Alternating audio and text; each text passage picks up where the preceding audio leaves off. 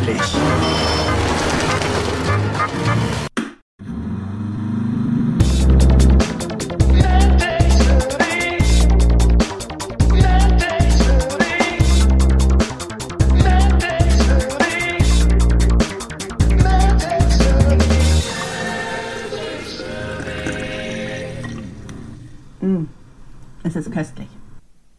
Ja, und wir sind zurück aus der Sommerpause und damit herzlich willkommen zurück zu einer neuen Folge MedTech Smoothie, Folge Nummer 50. Und ähm, ja, long time, no, no see, no hear. Mit mir dabei Benedikt Stadezek. Hallöchen. Hallo, ich wollte schon sagen, hallo, hallo mein Mancherie. genau. Gott, ich hasse ja diese Dinger, ne? Boah, ich kann die auch nie leiden. Ich habe auch mal irgendwo so spaßhalber gelesen gehabt, dass es wahrscheinlich weltweit irgendwie nur so zehn Packungen Mancherie gibt, die einfach immer wieder weiter verschenkt werden, weil ich kenne wirklich keinen, der sagt, ich mag die gerne. Ah doch, bei mir in der Familie gibt es ja tatsächlich Leute. Ich habe diesen Hype nie verstanden. Weißt du, das ist so, so ein Mysterium. Seit, seitdem ich ein Kind bin, alle sagen immer, Mancherie, das ist das Beste an, an Süßkram, das du essen kannst. Und alle fünf Jahre oder so denke ich mir so, bist du bekloppt oder sind alle anderen bekloppt? Und probiere dann mal wieder eins und beiße da das erste Mal rein und denke mir so, nee, schmeckt immer noch scheiße. ist wie mit Oliven. Ja, äh, nee, ist auch nicht meins. Also. Oh, jetzt werde ich gleich schon edgy in den ersten zwei Minuten. Ja, ähm, wir haben uns äh, lange Zeit zumindest nicht mehr äh, in Bezug auf Podcast gehört. Ich würde gerade sagen, in letzte, diesem Format. Genau, unsere letzte Folge ist äh, ein, schlankes halbes Jahr her. Das ging jetzt aber auch verdammt schnell. Ja, ne, also äh, ja, was, was soll ich sagen? Mir, mir, fällt keine Ausrede ein, warum es so lange gedauert hat. Ähm, dabei hatten wir ja eigentlich noch Besserungen versprochen in der letzten Folge, aber daraus wird nichts. Ich glaube, wir müssen uns auch mal irgendwie äh, vielleicht am Ende der Folge oder beziehungsweise offscreen mal ein, ein neues Konzept überlegen. Inwiefern wir es vielleicht nochmal hinkriegen, wirklich regelmäßiger das Ganze zu machen oder ob wir, ob wir das mal für eine gewisse Zeit einstampfen, bis wir beide wieder mehr Freizeit haben. Hahaha, mehr Freizeit, natürlich. Äh, ja, vielleicht sollten wir tatsächlich mal ein Format-Rework machen. Vielleicht kleinere, kürzere Sachen oder so, die man dann. Regelmäßiger genau. snappen kann, einfach, dass man, dass wir nur einmal aufnehmen müssen und dann ein bisschen Content haben, aber. Genau, irgendwie, dass wir e-, einmal pro Monat produzieren und das dann stückchenweise verfüttern. Ja, ja, ganz professionell alles. Ganz professionell, ja. Ja. Eine professionelle Pre-Production. ja, ähm, wie geht's, wie steht's? Mir ist warm. Seit geraumer Zeit schon. Ähm, das, das, ist aber ja ein Common Theme irgendwie bei mir, dass mir, äh, sobald die Temperatur über 25 Grad geht, mir eigentlich einfach zu warm ist. Ja, das äh, stimmt. Mittlerweile ist es auch, da ich nicht mehr in meinem studentischen Kellerloch hänge, ist es mittlerweile auch egal, äh, ob ich bei mir zu Hause im Homeoffice sitze oder im Büro bin, weil es mir an beiden Orten zu warm ist. Ähm, ja, bei dir ist ja wirklich so ab 18 Grad fängst du an zu schwitzen. Ja. Das ist ich nicht normal. Jetzt, ich habe ich hab leider auch nur Arbeitskollegen, die, da eine Grund, die diese Meinung grundsätzlich nicht teilen. Aber ja, ich, ich beschwere mich nicht. Es gibt tatsächlich schlimmeres Wetter als das hier. Ähm, ja. Das ist ganz okay. Mir ist aber tatsächlich äh, gerade auch etwas zu warm, weil ich sitze hier bei mir im, im Arbeitszimmer, Schrägstrich Abstellkammer, Schrägstrich Gästezimmer. Und äh, da steht so von morgens ja, 9, 10 Uhr oder so bis jetzt eben auch äh, nachmittags 15, 16 Uhr auf jeden Fall die Sonne auf dem Fenster. Und äh, dementsprechend ist es hier auch warm drin, obwohl es eigentlich unsere Wohnung ein relativ kühler Altbau ist. Und ähm, das, die restliche Wohnung geht auch, aber hier ist es halt immer richtig warm. Ich habe jetzt hier auch 25,4 Grad, sagt das Thermometer neben mir. Das sollte für dich doch eigentlich schön angenehm sein. Nee, das ist selbst mir ein bisschen warm. Aber wo du das gerade sagst, weil das ist ja tatsächlich, selbst wenn du gut isolierte Wände hast, Scheiben sind halt zum Großteil einfach ja. Mist. Äh, da, da, dahingehend ein bisschen schwierig. Äh, also vor allen Dingen, weil der, der größte Teil Problem, das größte Problem, was du bei Fenstern hast, selbst wenn die zweifach oder dreifach ver verglast sind, äh, dass da ja Lichtstrahlung durchkommt. Das ist ja der Punkt, damit du durchgucken kannst. was, der, was ja eigentlich dein Wunschkonzert wäre, wenn du es dir wünschen würdest, dass quasi nur sichtbares Licht durchkommt. Und sonst und, alles draußen äh, bleibt, genau. Ultraviolett und Infrarotstrahlung komplett ausgeblockt werden. Das, das ist ja schon cool. Also relativ schwierig, aber auch umzusetzen. Allerdings äh, habe ich mich damit auch mittlerweile mal in, äh, da ein bisschen äh, dahingehend informiert. Es gibt eine, eine, eine raue Menge an Folien, die man draufkleben kann, die dahingehend quasi das Lichtspektrum optimieren können. Natürlich kannst du die auch einfach verspiegeln, dann ist es kühl bei dir drin, aber dann ist auch dunkel. Äh, aber es gibt tatsächlich auch ziemlich gute Folien, die halt das, also 98, 99 Prozent der Infrarotstrahlung ausblenden bei maximaler Erhaltung des sichtbaren Lichts. Also ich glaube, dann hast du noch so um die 80 Prozent äh, des sichtbaren Lichts, die da noch durchgeht. Also ein bisschen gedämmt ist es dann schon. Ja. So eine, äh, Folie, äh, so eine Folie hatte ich tatsächlich äh, an den Scheiben von meinem Schlafzimmer in München. Weil da war nämlich, also auch wegen Temperatur, weil da auch eine gewisse Zeit lang am Tag die Sonne einfach drauf stand, aber auch hauptsächlich wirklich wegen des äh, spiegelnden Effekts vom, äh, vom sichtbaren Licht. Ähm, und weil das nämlich äh, zu so einem Gehweg raus war, die Fensterscheibe. Und ich hatte keine Lust, die ganze Zeit Vorhänge zuzumachen oder Roller darunter zu machen, aber ich wollte auch nicht, dass alle Leute mir permanent ins Schlafzimmer gucken können. Ja, aber ich finde es mittlerweile einfach ziemlich cool, dass du diese Eigenschaften quasi separat, also diese Verspiegelung und ja. ich möchte Transmission haben, aber oder maximale Reflexion. Also das ist eigentlich ziemlich cool. Ich habe mich damit nur jetzt mal beschäftigt, weil wir bei uns in der Firma ein Atrium haben mit einem quasi einem Dach aus Glas. Äh, oh. Das wird aber bei, im Sommer ist es halt das Atrium, ist es halt kein Atrium, sondern der Backofen. Das ist unfassbar heiß da drin, das kannst du dir gar nicht vorstellen. Aber hat sich da vorher niemand Gedanken drüber gemacht? Der, der Laden ist, eigentlich ist das ja nur eine, eine glorified äh, Werkstatthalle, wo sie so ein bisschen, keine Ahnung, Teppich ausgerollt haben und ein paar Möbel reingestellt haben. Okay. Äh, und das dann aus den 90ern. Äh, von daher, ja, da hat sich damals keiner so, also da hat sich vielleicht jemand gedacht, so, uh, das könnte ein bisschen warm werden, aber das ist dann halt so.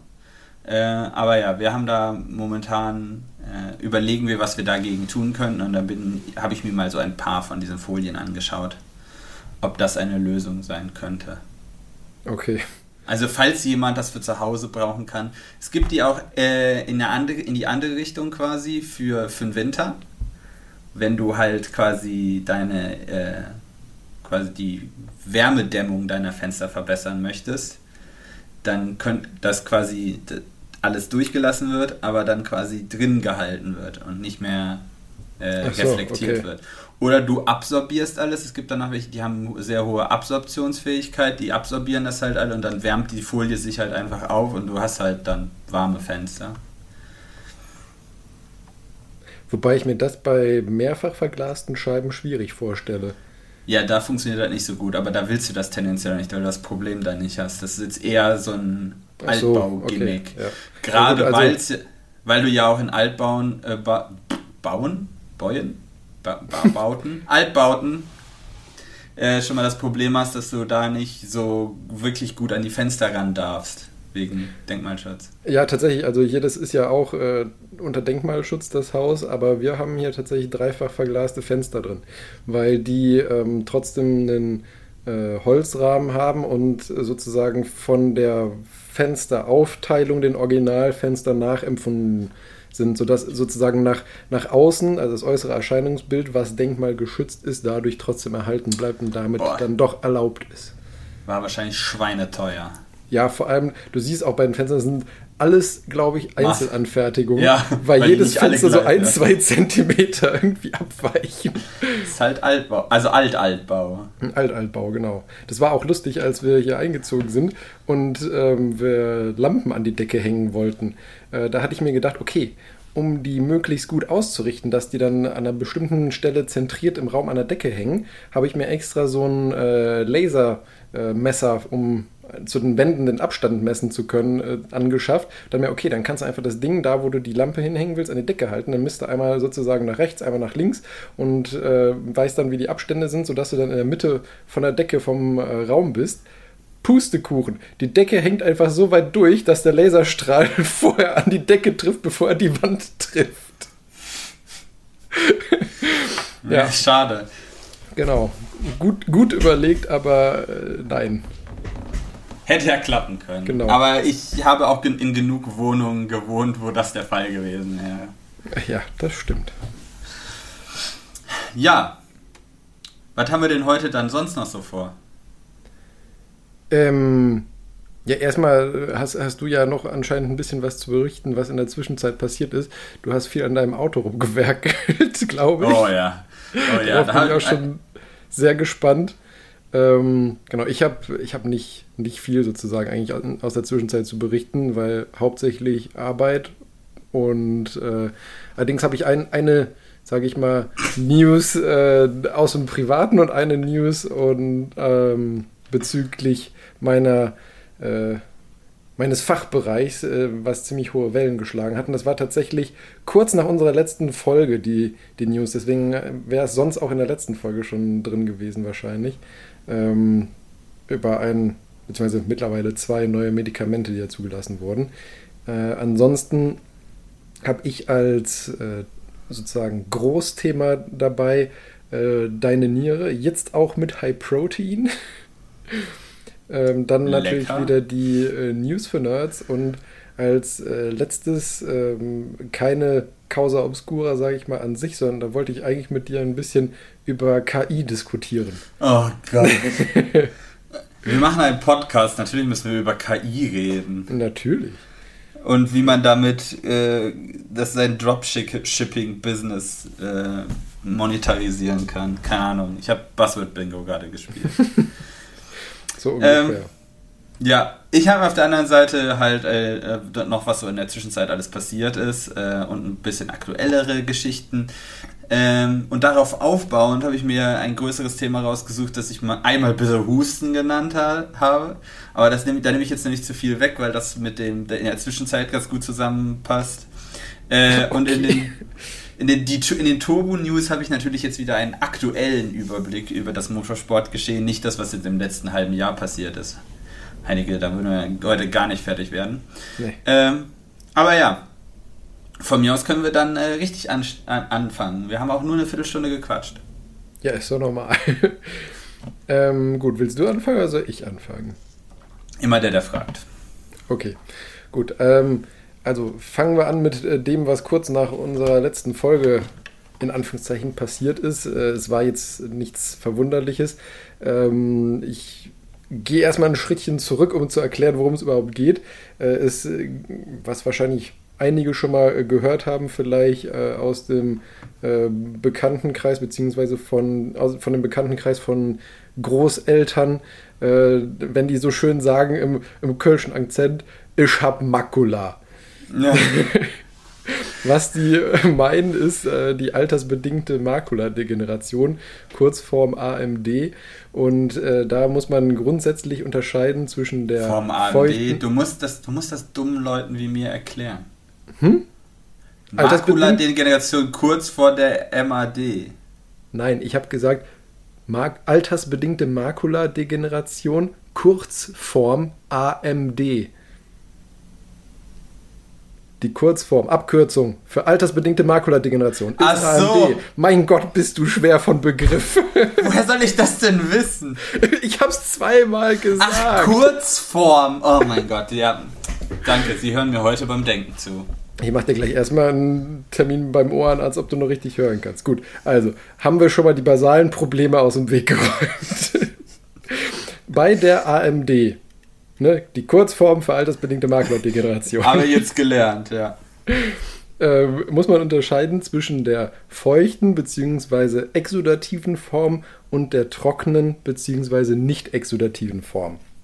Was da letztendlich passiert, ist, dass durch äh, verschiedene Stoffwechselprozesse die ähm, mehr oder weniger gut erforscht sind, ähm, einfach durch die Alterungsprozesse, da Metabolite in der Netzhaut entstehen, die die ähm, Sehzellen, also die Zapfen und Stäbchen, beziehungsweise das äh, Pigmentepithel, was für die Erhaltung der Funktion von den Zapfen und Stäbchen in der Netzhaut äh, zuständig sind, äh, geschädigt werden.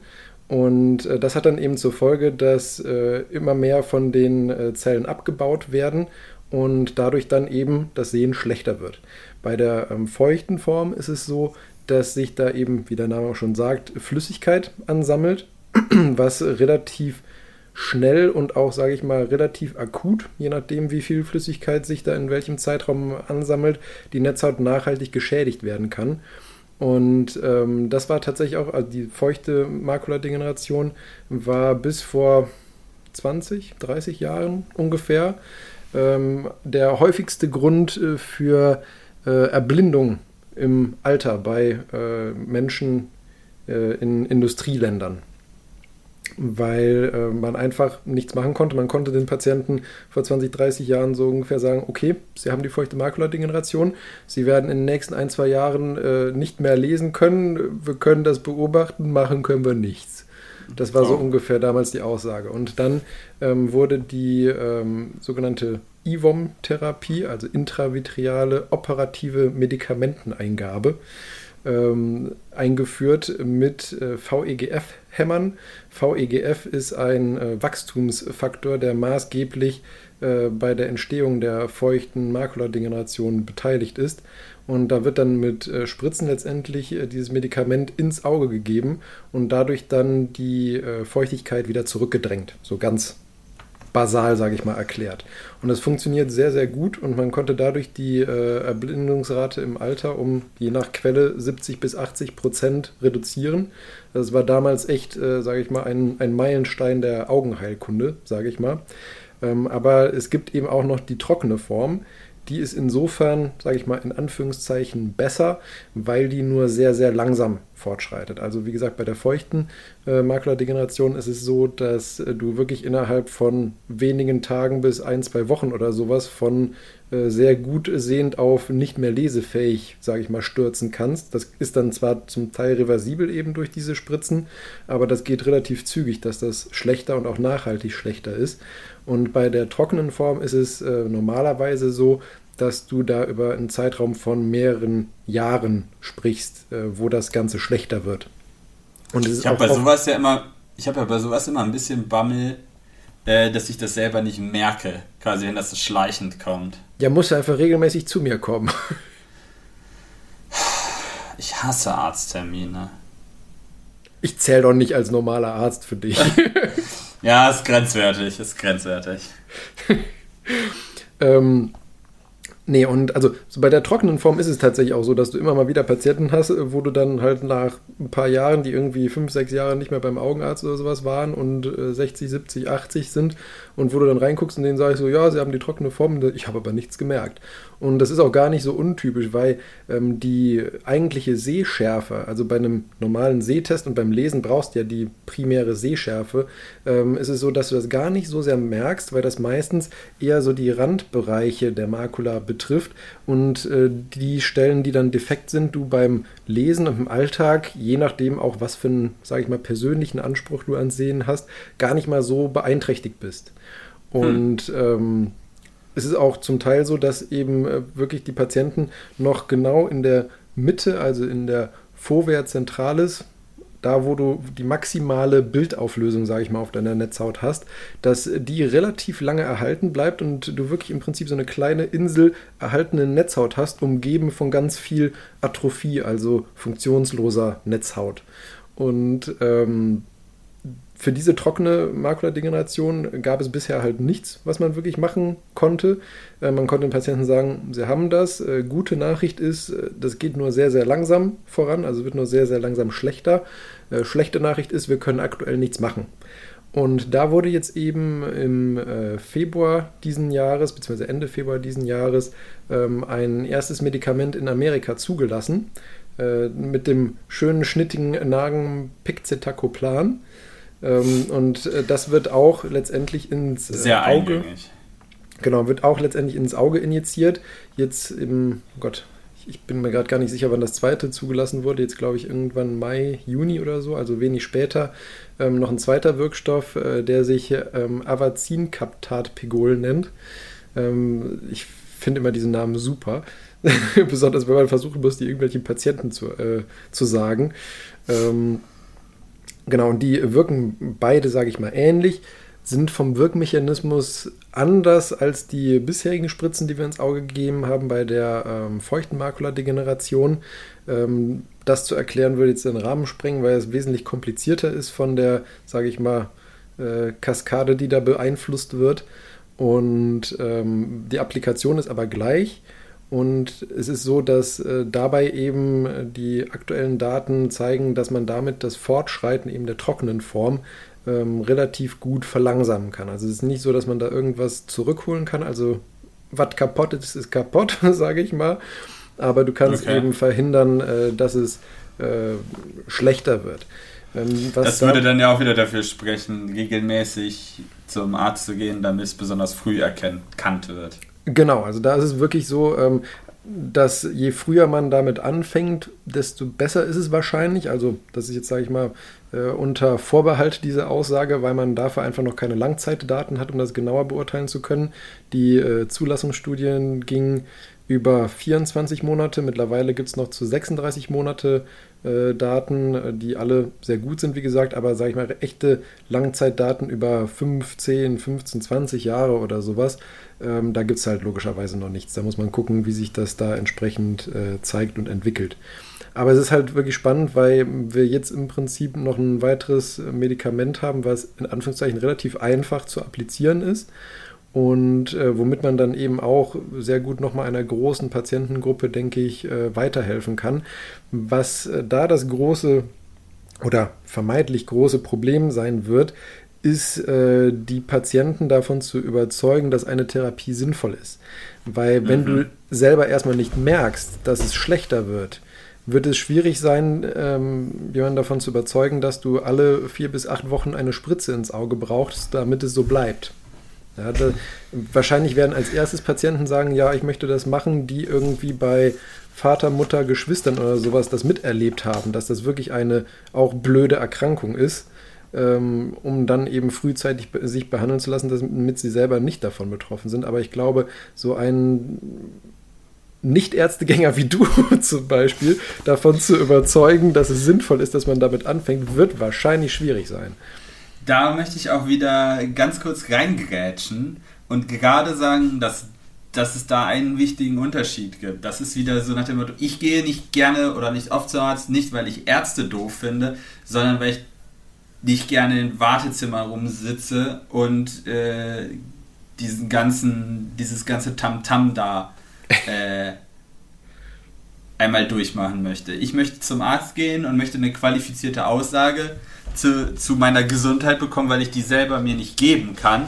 Und wenn dann der Arzt sagt, das und das äh, ist, ist hier Phase oder sowas, dann kann ich aus meiner wissenschaftlichen Prägung ja gar nichts anderes machen, als dem zu vertrauen. Weil, also letztendlich ist es ja so, wenn, der, wenn, wenn ich das dann diskreditiere, würde ich mich selber ja diskreditieren. Ja. Also, das macht ja, aber das ist halt so genau das Gleiche wieder, was wir auch über Corona wahrscheinlich gelernt haben, dass es, da, äh, dass, ah, wie sage ich das jetzt wieder, ohne wieder offensive zu klingen, ähm, dass es genug Leute gibt, für die äh, Wissenschaft und Meinung zwei verschiedene, also das Gleiche ist. Ja, ja, genau, das ist ein großes du kannst Problem. Als du kannst als Arzt das eine meinen und wenn Oma Gertrud das andere meint, sind das zwei gleichwertig valide Meinungen dazu. Ja. So, wenn es jetzt ja. aber um Gesundheitsdinge geht, würde ich sagen, ist der, hängt der Bias ganz eindeutig in eine Richtung. Wenn es um Oma Gert, Gertruds Zwergensammlung geht, wahrscheinlich hängt es in die andere Richtung. Von daher ist das auch wieder aber gut, differenzieren ist halt wirklich äh, schwierig. Ja. Nein, ist es nicht. Ist es, ist es nicht. In dem Fall muss man immer differenzieren. Und äh, wenn mir ein Arzt sagt, das ist gesundheitlich notwendig, wäre ich der Letzte, der das in Frage stellen würde. Wahrscheinlich tendenziell auch eher ein bisschen zu wenig. Tja, das ist ja ich meine, äh, man, man muss ja sagen, also ich würde jetzt erstmal grundsätzlich eigentlich sagen, dass ähm, alle Ärzte, die praktizieren, äh, grundsätzlich im Interesse des Patienten handeln sollten. Ähm, so viel, sage ich mal, Ethik traue ich dann eigentlich den, den Menschen doch zu. Aber ich meine, auch wie in anderen äh, Professionen gibt es dann doch durchaus auch, denke ich mal, Ärzte, die vielleicht dann doch ein, ein bisschen noch wirtschaftlicher, sage ich mal in Anführungszeichen, denken und vielleicht dann doch die ein oder andere Untersuchung zusätzlich machen, die vielleicht nicht unbedingt nötig gewesen wäre, um halt einen extra Euro zu verdienen. Den Strick so- hätte ich jetzt noch nicht mal gedreht. Ich hätte jetzt einmal gesagt, also Menschen machen halt Fehler. Du kannst auch mal eine. Gut, das sowieso. Ne? Also, ähm, wie mir auch mal ein Oberarzt gesagt hat, äh, bei Aufklärung gibt es ja durchaus Nebenwirkungen, die absolut selten sind. Ne? Aber wenn du eine Mhm. Wahrscheinlichkeit von 1 zu 1000 hast, du ein super Operateur bist, aber 10.000 Operationen schon gemacht hast, dann hast du halt auch mal eine blöde Nebenwirkung dabei. Ja, das Ja. ist einfach so. Je, je mehr du machst, klar, je geübter du bist, desto unwahrscheinlicher wird es. Aber letztendlich ist es reine Statistik. Da kann ich nichts mehr äh, entgegnen. Wunderbar, ist- ja, haben wir das Das geklärt. ist, das ist absolut richtig. Ja, nee, und um nochmal ähm, auf das äh, ursprüngliche zurückzukommen, diese beiden Medikamente sind eben ein, ein neuer, kleiner, sage ich mal, Meilenstein in der äh, Augenheilkunde, was die Erhaltung der Sehkraft im Alter angeht. Und ich bin sehr gespannt. Ähm, aktuelle Prognose von dem äh, Pharmaunternehmen ist, dass die äh, EMA, also die Europäische Zulassungsorganisation für Medikamente und Arzneimittel, ähm, wahrscheinlich im ersten Quartal 2024 die Zulassung für diese beiden Medikamente äh, geben wird. Und dann müssen wir schauen, eben unter äh, welchen Voraussetzungen, Bedingungen, also in Bezug auf Ein- und Ausschlusskriterien für die Therapie, man das eben auch in Deutschland einsetzen kann. Also das Medikament gibt es.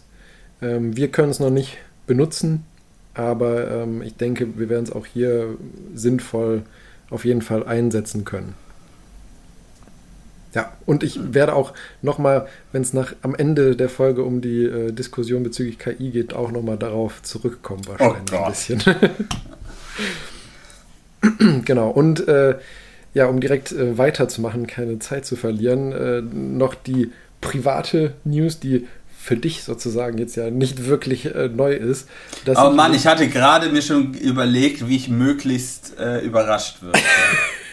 Okay, ich habe nichts gesagt. Benne, ich habe mich verlobt. Oh Jetzt nein, doch. Fred. Wow. Boah, bist du doof. Nee, genau. Ähm, ja. So, so schaut's aus. Äh, wie gesagt, für dich ist es nichts äh, Neues äh, als einer meiner beiden Trauzeugen. Du wusstest ja, Ja. auch relativ äh, früh davon Bescheid. Deswegen, aber ähm, wir sind mit der Planung auch gut fortgeschritten. Das wirst du äh, ja auch noch jetzt. Wann hatten wir noch ein anderes Meeting? Ich glaube Montag, Dienstag oder sowas. Montag, wenn ich es mir äh, richtig eingetragen habe. Ja, dann, dann wirst du wahrscheinlich recht haben. Ähm, genau, wirst du auch nochmal in, in Gänze geupdatet und dann steht im kommenden Jahr letztendlich die Hochzeit an. Ja, mit Live-Übertragung dann natürlich hier. Sie haben Genau, gehört. mit zwölf Stunden Audio-Livestream. Ja, ja, genau. Es Gottes gibt dann Willen. einen ganzen Abend Kommentar von mir auf der Tonspur. um Gottes Willen. Ich- stelle mir jetzt gerade vor, wie die ganze Zeit da mit, mit Headset rumrennst, wie so ein Sportkommentator. Und jetzt äh, der erste Tanz. Oh, jetzt sind sich gegenseitig auf die Füße getreten. genau. Wird er die Hebung schaffen? Wird er die Hebung schaffen? Nein! Oh, das sah nach verpatzt. Rücken aus. Ja, das sah nach Genau. Rücken aus. Ne? Genau. Ja. Nee, aber das waren äh, meine sozusagen News aus der Zwischenzeit. Okay, okay. Ich werde dann jetzt so einiges dynamischer wahrscheinlich. Äh, ich habe mir nämlich mein, ich habe mein Fahrradarsenal erweitert. Davon wollte ich erzählen in der Zwischenzeit. Äh, ich habe mir jetzt auch tatsächlich was äh, überlandfähigeres als mein Mo- Mountainbike zugelegt. neben meinem äh, Daily Driver. Äh, ich hab, bin jetzt auch stolzer Besitzer eines Gravel Bikes. Äh, von daher habe ich dem Trend dann auch mal nachgegeben. Und jetzt nach den ersten längeren Touren muss ich sagen, äh, ich bin voll und ganz überzeugt. Ist wirklich toll. Ähm, Sehr gut. Man kann damit, also es ist halt nicht so, dass man wie mit einem Rennrad wirklich genau planen muss, dass man nur die perfekten Straßen fährt, weil man sich sonst alles kaputt macht. Sondern man hat halt ja. auch äh, man hat halt auch die Möglichkeit, äh, über halt diese sogenannten Waldautobahnen zu fahren. Schön, äh, also nicht auf der Straße, beschattet. Das war schon sehr, ist schon sehr angenehm. Das ist wirklich cool. Ja. Und dann noch tatsächlich eine relativ zügige Geschwindigkeit vorzulegen. Warum ich das aber eigentlich aufgebaut habe, ist, weil ich äh, da über die Seite Gebrauchtradstudio gestolpert bin. Mhm. Ähm, da kann man nämlich Leasing-Rückenläufer aus quasi aus diesem Jobrad-Leasing aufgabeln. Ah, okay. Das haben wir tatsächlich bei uns auch in der Praxis Jobrad. Ja, genau. Also ja, wir haben das bei uns in der Firma auch grundsätzlich oder so, aber es gibt da mittlerweile ja auch relativ viele und in den meisten Fällen kannst du ja auch sogar zwei. Das heißt, die meisten, es kennen genug Leute, die sich dann eins fürs Pendeln und dann noch einen für einen privaten Spaß zugelegt haben. Und gerade wenn das halt genug Leute machen, kann es halt auch ja schon mal sein, dass da der eine oder andere sich ein bisschen verschätzt und dann halt ein Fahrrad zu viel hat oder es nicht richtig braucht oder mhm. was auch immer. Äh, und zum Beispiel meins ist auch, das ist aus so einem, so ein Leasing-Rückläufer dann jetzt äh, ein Jahr alt. Und äh, ich habe das gleiche Fahrrad vorher auch, weil es sind natürlich immer Einzelstücke, das ist ein bisschen der Nachteil. Also du kannst halt nur da nachgucken, was sie gerade da haben und die haben dann eins genauso, wie es da ist. Das ist dann das, was halt da ist. Äh, ja, gut, aber ich meine, das ist ja generell egal, was du gebraucht holst. Ist es ja auch beim gebrauchten Auto so. Ja, also ich meine nur bezüglich Rahmengrößen und sowas. Ich habe dann tatsächlich auch das gleiche Rad. Ich hatte das, äh, den, das Glück, dass hier in Aachen äh, ein Trackstore ist, äh, wo ich genau das Fahrrad Probe fahren konnte. Hm, und okay. gegenüber der Konfiguration, die ich da Probe gefahren gefahren bin, war das jetzt, ich glaube, 1100, 1200 Euro günstiger. Das lohnt sich ja richtig. Nach einem Jahr halt. Also ähm, das kann ich nur wärmstens empfehlen. Das hört sich gut an. Ja, das wollte ich erzählen. Ah ja, und dann wollte ich noch ein bisschen weiter von meinem Auto quatschen. äh, das hatte im, im, letzten halben Jahr ein, ein, ein bisschen Problemchen. Ähm, da war zum einen war die Batterie kaputt. Äh, also einfach kaputt kaputt. Also nicht, dass sie irgendwie dann leer war oder dass sie dauernd entladen würde oder so. Sie hat einfach vom einen Tag auf den anderen den Geist aufgegeben. Äh, und einfach dann altersbedingt oder? Ich nehme es mal an. Ähm, okay. Ich weiß halt nicht, wie alt die Batterie ist, aber äh, die hat halt keine Ladung mehr gehalten. Äh, mhm. Die konnte noch die Netzspannung bei laufendem Motor aufrechterhalten äh, und hat auch so sich sehr inert verhalten. Aber die hat halt keinerlei Energie oder relativ wenig Energie noch gespeichert. Auf jeden Fall definitiv zu wenig, um den Anlasser noch zu drehen, was ja in einem mhm. Fahrzeug eigentlich für eine Batterie immer der stressvollste Teil ist. Deshalb ist es ja auch immer ganz ulkig und dann sagst du, ja, die muss nur das Auto anmachen, aber das ist genau das Schwierigste daran. Mhm. Äh, von daher hat das dazu geführt, dass wir zum Beispiel bei einem Junggesellenabschied äh, das, äh, den, den Jump starten mussten, weil ich als, als ein, einer mit, von drei mit dem Auto da alle durch die Gegend kutschiert hatte. Das Lustige daran war sogar, dass das ande, eins der anderen Fahrzeuge einen kaputten Anlasser dann dran hatte. Das heißt, äh, wir haben mit dem Auto mit dem kaputten Anlasser, haben wir mit, weil die, die Batterie funktioniert hat, den Volvo angerissen. Und dann habe ich quasi ihn mit dem Volvo angeschoben, quasi. Sehr gut.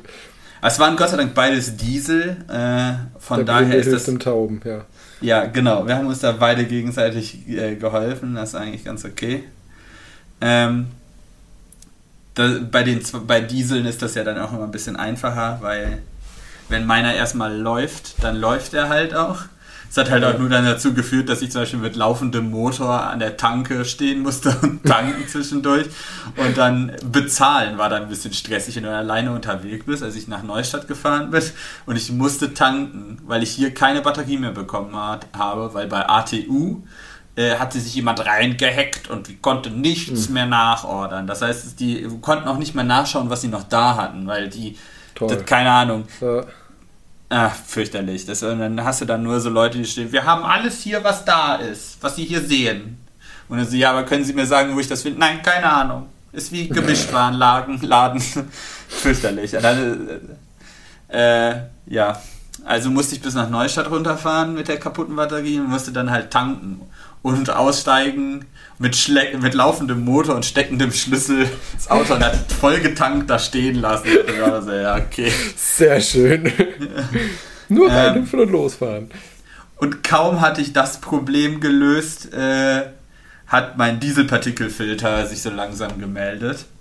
Aber das ist halt nach 235.000 Kilometern jetzt auch nichts wirklich Überraschendes. Das stimmt. Also, habe ich den gewechselt und das Problem war dadurch aber nicht gelöst. Also ich habe immer noch Fehlermeldungen äh, in der Motorsteuerung bekommen. Da kann ich auch nur jedem empfehlen. Ich habe mir auf Amazon, ich glaube für 15 Euro, so ein OBD-Dongle mhm. gekauft. Also das ist halt quasi, ich weiß nicht, jedes Fahrzeug hat eine OBD-Dose. Wofür steht OBD? Äh, Onboard Vehicle Di Diagnostics. Ah, okay. Mhm. Also es ist quasi eine Schnittstelle, eine genormte, einfach mit dem du auf das Motorsteuer, also auf das Steuergerät zugreifen kannst und wo dann verschlüsselt und auch unverschlüsselt äh, Signale angezeigt werden. Aber die mei also grob, grobe Fehlermeldungen kriegt man eigentlich immer unverschlüsselt dann angezeigt. Das heißt, ich habe einen so einfach so ein Bluetooth-Dongle, den kann ich dann da reinstecken, kann ich mit meinem Handy verbinden und kriege dann da drauf Fehlermeldungen angezeigt. In meinem Fall war dann das, dass die erst zunächst die äh, Differenzdrucksensor-Signale äh, äh, von meinem Differenzdrucksensor nicht gestimmt haben. Äh, Differenzdrucksensor ist dafür da, äh, dass man vor dem Dieselpartikelfilter und nach dem Dieselpartikelfilter quasi den Druck im Abgasstrang misst. Äh, und wenn der halt zu weit auseinander klafft, dann sagt er halt, dein Dieselpartikelfilter ist voll. Macht Sinn. Macht Sinn. Äh, normalerweise kann man das dann immer nochmal versuchen, dass man die Abgasregenerierung nochmal anschmeißt, weil dann wird nochmal versucht, von dem, den Ruß wegzubrennen, der dann in kleinere Kohlenstoffmoleküle einfach zerfällt und die dann hinten rausrieseln könnten. Aber wenn das halt nicht mehr funktioniert, hilft halt nur noch den Dieselpartikelfilter austauschen, weil der auch dafür gedacht ist, dass der halt auf kurz oder lang halt da den schweren Ruß auffängt. Der ist halt dann wie ein ganz normaler Innenraumfilter irgendwann voll. Äh, und als ich das gemacht hatte, hat sich der Fehler halt dann geändert von Differenzdrucksensor-Daten matchen nicht zu äh, Differenzdrucksensor-Signal erratic. Und dann dachte ich so, Hö! Signal ist halt so nicht sehr, sehr glatt. Hm. Ähm, und dann habe ich mir gedacht, wenn das Signal nicht gut ist, gehen wir doch mal vom Differenzdrucksensor das bis zum Motorsteuergerät, weil da ist ja quasi Kabel, Signalleitung. Und wenn man dann schon direkt an den Sensor geguckt hat, hat man gesehen, dass direkt am Stecker da so die ganzen Kabel irgendwie rausstanden. Also es war, sah nicht mehr, also sah nicht gut aus. Da dachte ich mir so, ja, okay. Dass Mucke, überhaupt Spucke noch ein, und rollenweise Klebeband. Dass du überhaupt noch ein Signal bekommen hast, war eigentlich alles. Und dann ist wieder so das klassische, ja, wo kriege ich denn für ein, mein 2007 ist das Auto äh, Jahrgang 2007. Wie kriege ich für so ein Auto exakt genau diesen Stecker mit den Pins? Wo kriege ich das her? 3D-Drucker. Äh, das sollte schon Automotive zugelassen sein. Das ist im Motorraum, ist es für, also für ja, den Antrieb kritisch äh, und der sollte auch wasserdicht sein, wenn am besten. Ja, okay, äh, das wird schwierig. Achso, ja, weil wenn der, die, die Abgasregenerierung nicht mehr funktioniert bei dem Diesel, äh, habe ich ungefähr noch 60 PS oder sowas. Also, weil der Uff. Turbo dann nicht mehr mitarbeitet äh. und die Einspritzung geht in den äh, Default State.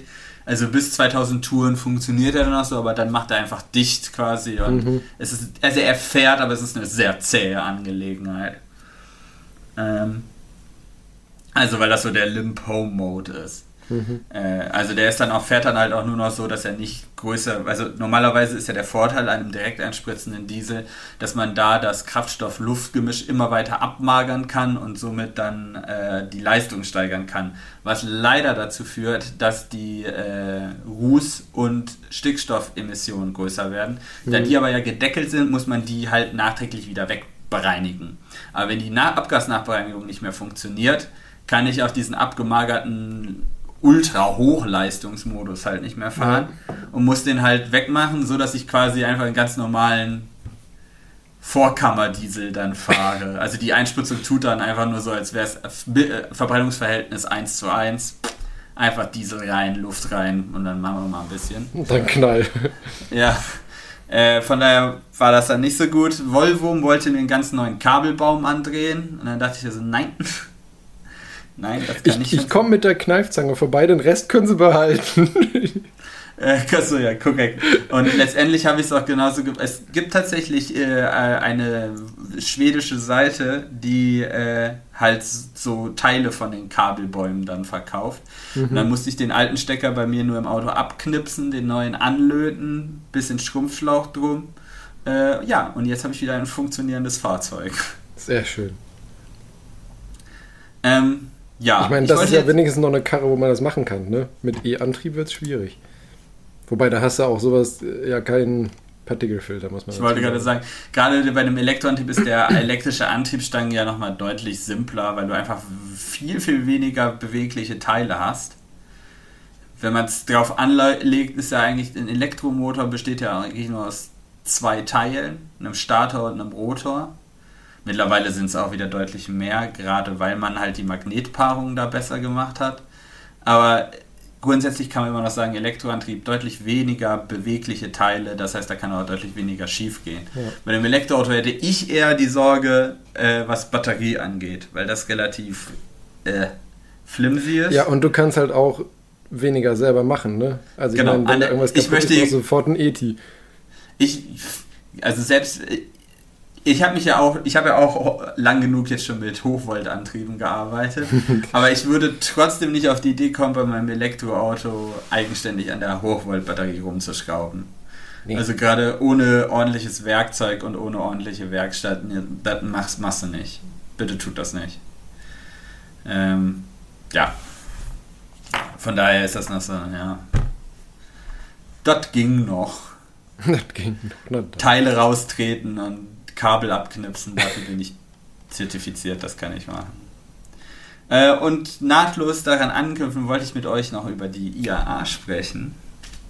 Die war ja jetzt wieder. Äh, diesmal in München, nicht in Frankfurt. War die nicht das letzte Mal schon in München? Auch das ist möglich. Äh, sie war vor allen Dingen unter dem, unter dem Namen IAA Mobility in München. Das heißt, auch da setzt man das Zeichen, es geht weit weg von dem, von, von dem Auto als einzelnes ja. Gut auf dieser Messe, was ich ein bisschen lustig finde, dass man es halt internationale Automobilausstellung nennt. Ja. Aber dann halt versucht jetzt das in Richtung grundsätzliche Mobilität zu pushen und dass es nicht so viel mehr um das Fahrzeug an sich geht. Aber war da auch, sage ich mal, andere Mobilität wirklich vertreten? Danke, dass du mich fragst, weil genau das ist mein Kritikpunkt jetzt. Ich habe ja schon äh, ein bisschen geseufzt. ähm, die, das, das, was ja eigentlich auch schon länger der Fall ist, dass Mobilität, also neue Mobilität mit neuen Antriebstechnologien gleichgesetzt wird. Aber solange ich quasi den den Individualverkehr Auto einfach nur mit anderen Antriebskonzepten ausstatte, erfinde ich nicht Mobilität neu.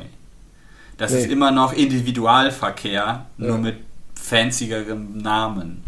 Äh, und das habe ich also das Gefühl, das ist das, was hier äh, abgeht. Es geht ganz viel um BEF und um Vernetzung und äh, Ladeinfrastruktur und sowas. Aber das ist keine neue Mobilität. Das löst nee, nur das bestehende. Probleme an dem alten Individualverkehrssystem.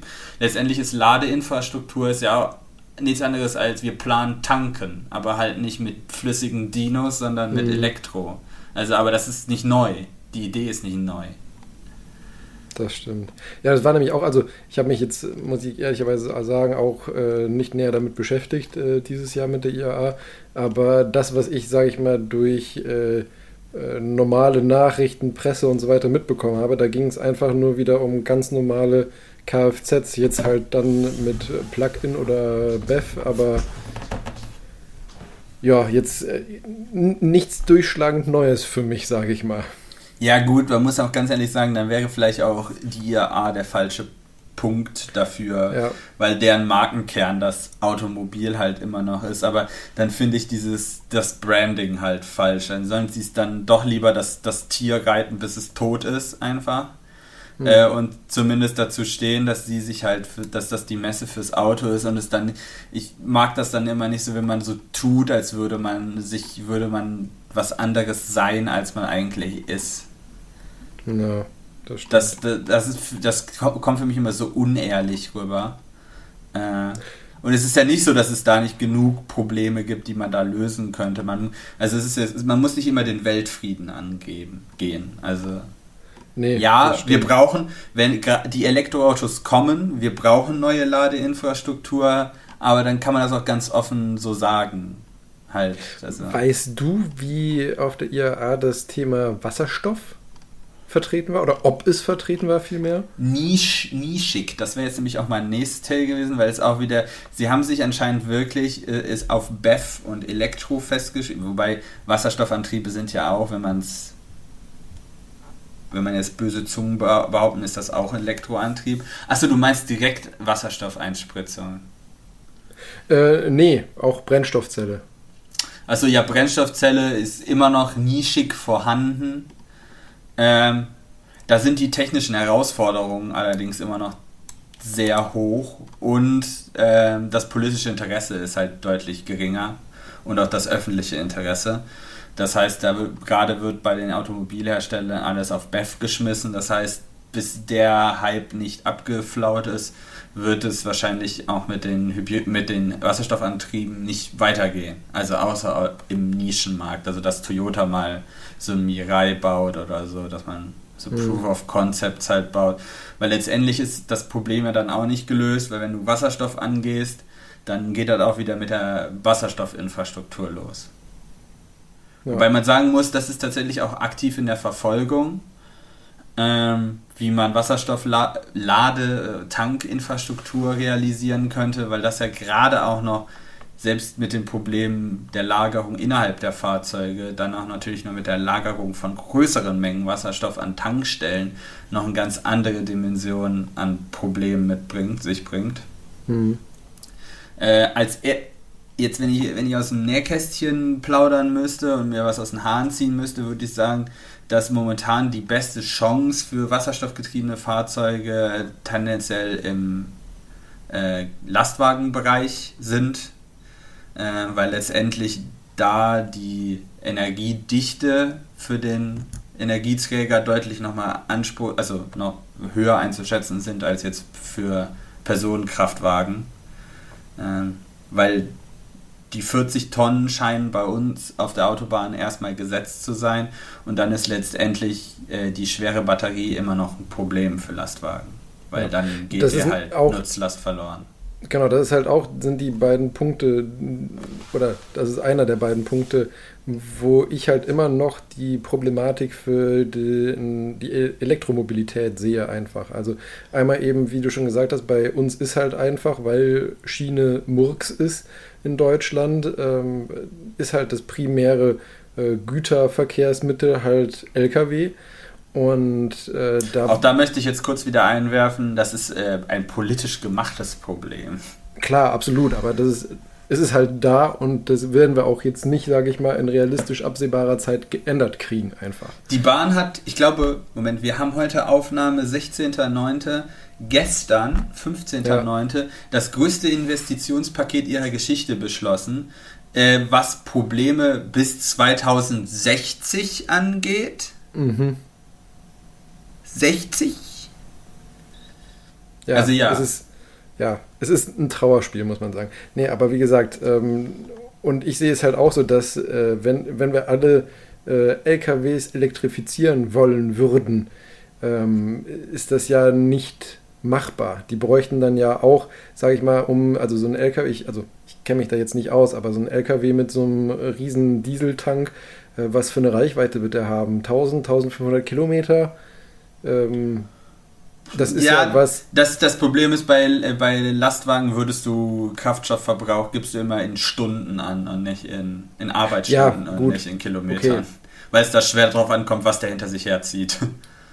Ja, das stimmt, aber äh, auf jeden Fall äh, wirst du da ja mit einer äh, Batterie, musst du da, also um ein Äquivalenz an Energiedichte zu, äh, zu transportieren in Batterie, wird das Ding ja, also wird die Zugmaschine an sich schon so sau schwer, dass du dann halt nicht annähernd mehr so viel transportieren können wirst, wie es jetzt eben der Fall ist. Und das zweite Problem, nicht nur in Bezug auf eben äh, Lastkraftwagen, sondern auch den Personenverkehr, ähm, ist für mich immer noch die Ladeinfrastruktur von äh, zum Beispiel Raststätten oder sowas. Ne? Ähm, ich, glaube, da hatten wir auch schon mal drüber gesprochen, dass das halt, ne? Genau, weil ich meine, also ja, ich sehe es ja ähm, selber. Ich habe jetzt ja auch seit ziemlich genau einem Jahr ein Plug-in-Hybrid. Ist für mich auch genau richtig, weil ich kann, äh, sage ich mal, mein, die täglichen Strecken, die ich fahre, fahre ich immer voll elektrisch. Also ich habe jetzt seit ähm, September letzten Jahres habe ich das Auto. Seit April habe ich jetzt auch noch diese, sage ich mal, Analyse-App, wo du dann halt dir alle möglichen Fahrdaten analysieren lassen kannst und so. Und ähm, ich seit April das einzige Mal, dass ich da eben Kraftstoff verbraucht habe, war halt immer auf langen Strecken. Ähm, zum Beispiel jetzt äh, zuletzt, als ich äh, mit Anja zu ihren Eltern nach Bayern gefahren bin und davor hatte ich, glaube ich, Ostern getankt. Also von Ostern bis August habe ich im Prinzip nicht tanken müssen. Ähm, und äh, das ist halt super, für mich auch sinnvoll. Aber zum Beispiel für mich ist das Problem, ein vollelektrisches Fahrzeug würde ich mir nicht holen, weil ich hier zu Hause keine Lademöglichkeit habe. Ich Und hab da sprichst du nämlich auch ein ganz großes Problem. Selbst wenn wir die Ladeinfrastruktur mit den Schnellladern an der Autobahn gelevelt bekommen, für mich ist grundsätzlich, ich würde mir sehr gerne ein Elektroauto zulegen, aber in meiner jetzigen Lebenssituation, wo soll ich das hier laden? ich kann, also ich habe hier erstens keinen Parkplatz in der Innenstadt, was zum einen auch richtig ist. Äh, aber es gibt hier noch nicht mal irgendwelche Lademöglichkeiten. Das heißt, ich müsste immer irgendwie auf der Fahrt tanken. Was ich, was mir groß, also ich möchte nicht losfahren müssen und wissen, oh shit, ich weiß nicht mehr, ob ich das Ding voll geladen bekomme. Ich ja. möchte es zumindest zu Hause laden können. Genau, und das ist halt auch bei, bei mir die Sache, weißt du, ich habe in dem Plug-in-Hybrid äh, 10, irgendwas äh, Kilowattstunden Batterie ähm, und kann hier über einen normalen Schuko-Stecker mit 1,5 bis 1,7 Kilowatt äh, laden. Da ist das Ding über Nacht halt voll. Das ist vollkommen okay, komme ich mit zurecht. Ähm, das ist wunderbar. Aber wenn du halt ein vollelektrisches Fahrzeug hast, wo du halt, äh, keine Ahnung, 60, 70, 80 Kilowattstunden Batterie hast oder so, den kriege ich zu Hause ja niemals voll, bevor ich wieder losfahren muss. Ähm, ich meine, klar, den musst du dann natürlich auch nicht täglich äh, aufladen, weil du einfach mehr Kapazität hast.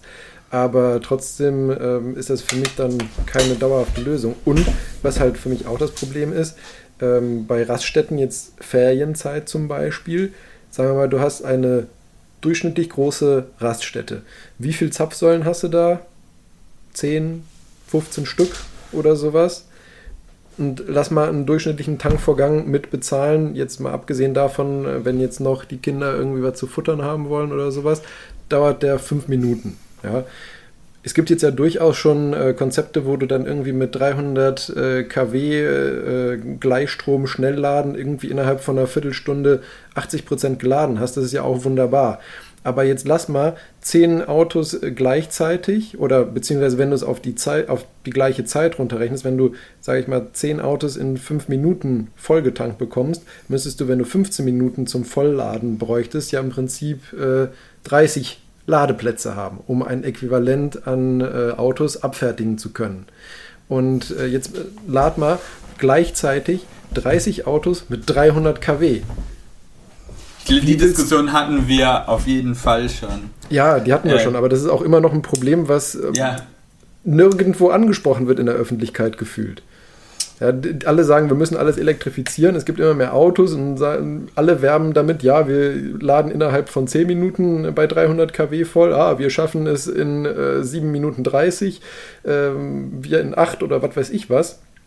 Aber das ist ja schön und gut. Jetzt, wo es, sage ich mal, auch noch ähm, in Anführungszeichen äh, nicht die breite Menge ist, die es benötigt, funktioniert das auch.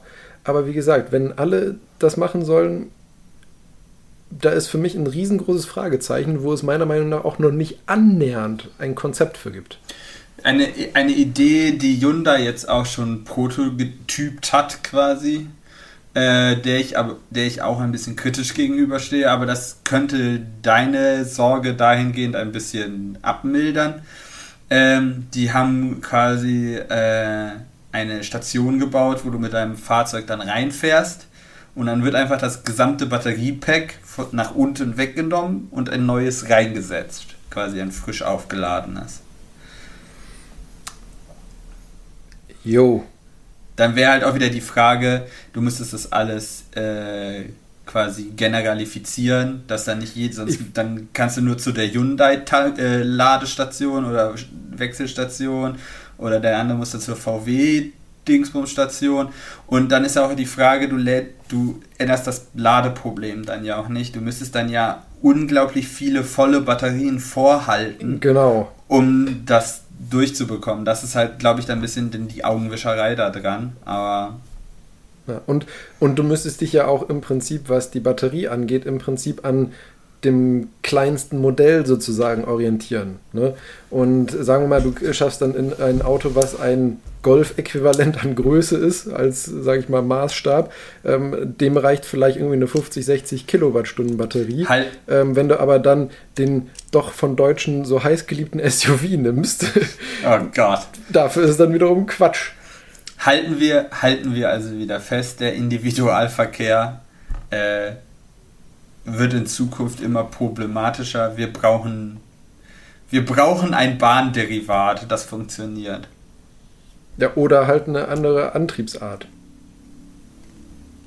Frag mich ja. nicht nach welcher, aber wie gesagt. Ähm, ich würde mich sehr gerne auch auf meinen langen Strecken einfach in Zug setzen, wenn das zuverlässig funktionieren würde. Jetzt, wenn wir in Urlaub, wenn wir in Urlaub fliegen, äh, nach Frankfurt müssen, habe ich auch wieder auf die Bahn gesetzt, weil ich keine Lust auf Autofahren hatte.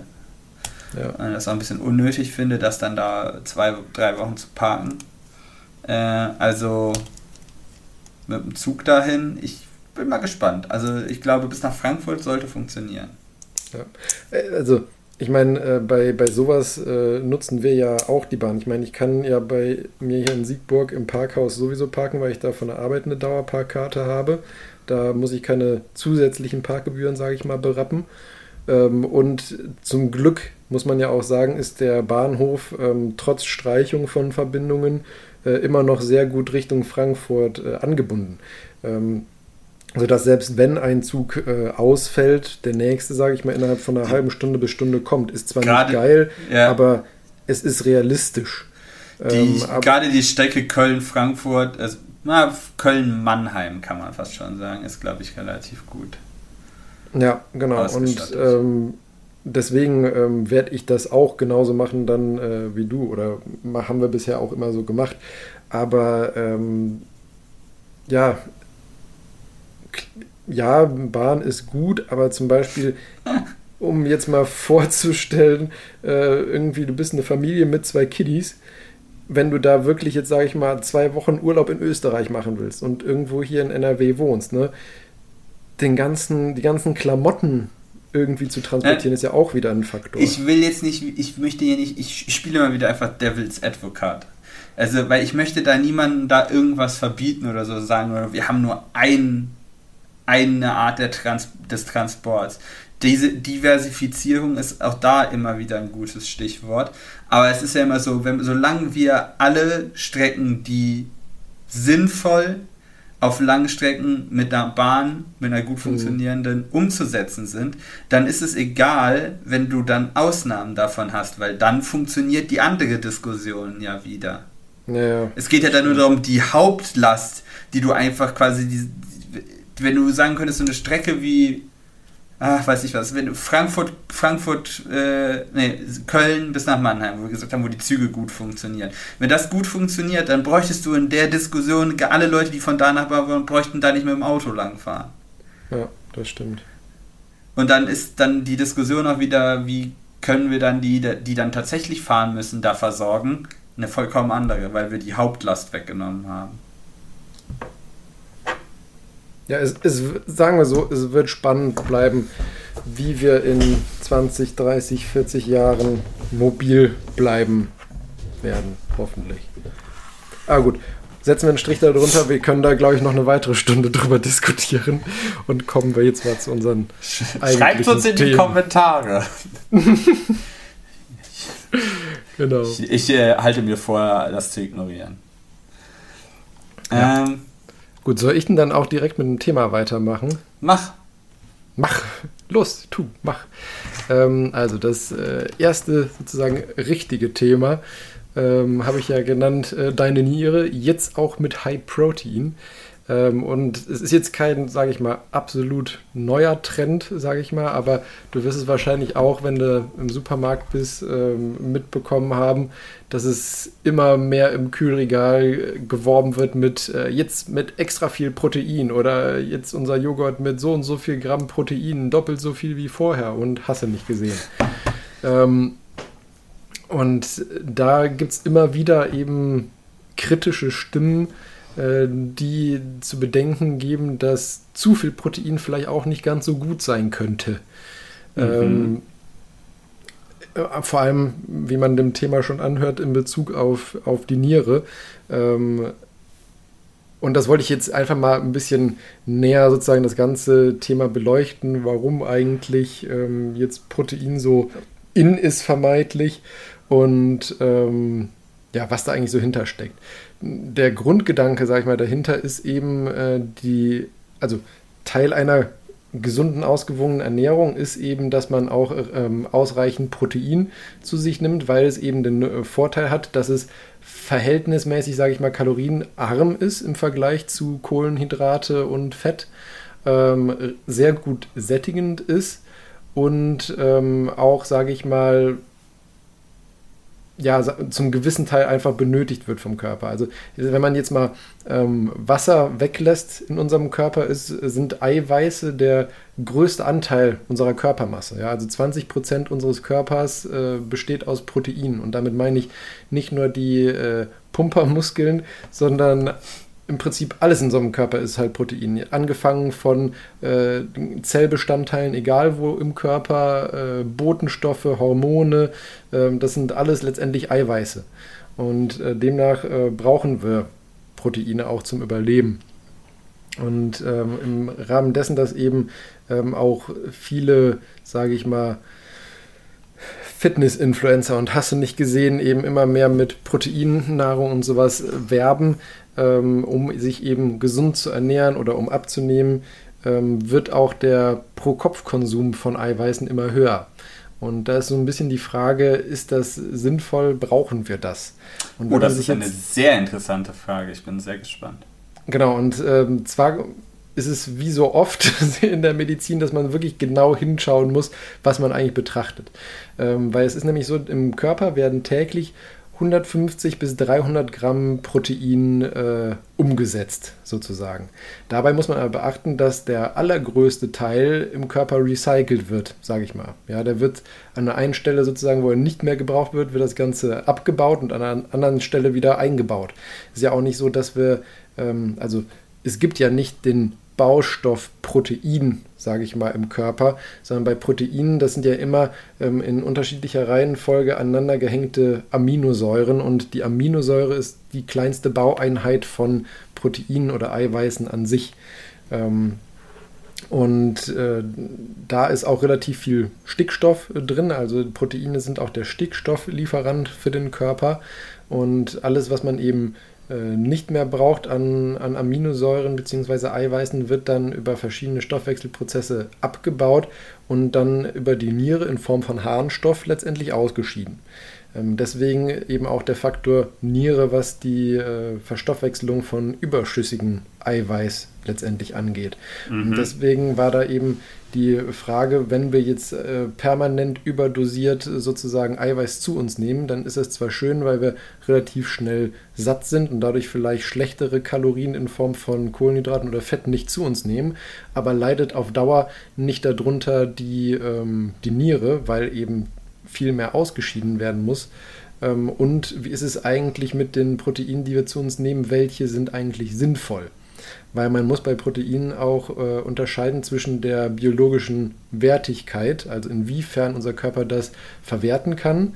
Ähm, und was auch viele gar nicht wissen, ähm, es gibt insgesamt 20 sogenannte proteinogene Aminosäuren. Das bedeutet 20 Aminosäuren, aus denen der Körper überhaupt Proteine aufbauen kann. Es gibt noch weitaus mehr Aminosäuren, aber die sind für uns Menschen, sage ich mal, irrelevant. Ähm, und von diesen 20 sind nur neun essentiell. Das bedeutet, die müssen wir mit der Nahrung wirklich zu uns nehmen. Alle restlichen äh, Aminosäuren kann der Körper selber aus anderen Bausteinen synthetisieren. Und ähm, abhängig davon, wie eben da das Verhältnis von ähm, essentiellen und proteinogenen Aminosäuren zu anderen Aminosäuren ist, wird äh, die Qualität von Nahrungseiweißen mit einer Indexzahl letztendlich ähm, ja, kategorisiert. Und man hat irgendwann mal festgestellt, dass sozusagen äh, die Indexzahl 100 äh, bei Hühnereiweiß ist weil es tatsächlich so ist, dass du bei aus 10 Gramm Hühnereiweiß wird auch relativ genau 10 Gramm körpereigenes Eiweiß gebildet und danach wird dann gemessen, eben wie es in anderen äh, Nährstoffen aussieht. Okay, das also halt, das ist dann wieder die einfach die Referenz. Genau, und zum Beispiel ist in, tatsächlich in Kopfsalat ist auch Eiweiß drin, beziehungsweise Aminosäuren ähm, die können wir halt nur fast alle nicht verstoffwechseln. Deswegen wirst du auch nirgendwo äh, bei Nährstoffangaben zu Salat groß Eiweiß sehen. Und da ist zum Beispiel diese Indexzahl bei 4. das oh. bedeutet, du nimmst im Prinzip nichts davon auf. Ja, ähm, wird auch niemandem neu sein, dass jetzt äh, Kopfsalat nicht die Top-Eiweißquelle ist. Aber ähm, um da mal, sage ich mal, das in Zahlen ein bisschen ausdrücken zu können. Und du kannst zum Beispiel auch durch, ähm, sage ich mal, Zusatzfaktoren nochmal die ähm, Eiweißaufnahme aus anderen äh, Lebensmitteln verbessern. Zum Beispiel, wenn du äh, äh, Hühnereiweiß mit Kartoffeln isst, zu dir nimmst, dann mhm. ist diese Kombination hat dann einen Indexwert von 135, weil durch ja. diese Kombination ein mit sehr, den Kohlenhydraten dann genau ein sehr günstiger ähm, Nährstoffmix, sage ich mal, entsteht, wodurch du sehr gut einfach die verfügbaren ähm, Eiweiße und Aminosäuren äh, aufnehmen kannst. Ähm, aber jetzt zurück äh, zu, den, ähm, zu der eigentlichen Frage, wie schaut es mit unseren Nieren aus? Und äh, da gab es schon, also sag ich mal, die Empfehlungen bezüglich der Aufnahme von Eiweißen sind tatsächlich schon relativ alt, wenn man sich das mal anschaut. Also es gab die erste Empfehlung, ähm, war von einer Kommission des äh, Völkerbundes 1900, in den 1920er, wo gesagt wurde, dass empfohlen wird, äh, pro Kilogramm Körpergewicht ungefähr ein Gramm Eiweiß zu sich zu nehmen. Ähm, das ist auch lange Zeit, wurde da eigentlich nicht groß dran äh, gerüttelt und entspricht auch noch mehr oder weniger der heutigen Empfehlung, ähm, weil die, ähm, äh, die heutige Empfehlung von der, jetzt muss ich gerade nochmal gucken, wer es genau, wie genau die Kommission hier bei uns heißt. Also die Abkürzung ist DGE, aber ich weiß gerade nicht mehr. Ähm, ich glaube, Deutsche äh, Gesellschaft für Ernährung heißt es tatsächlich einfach nur.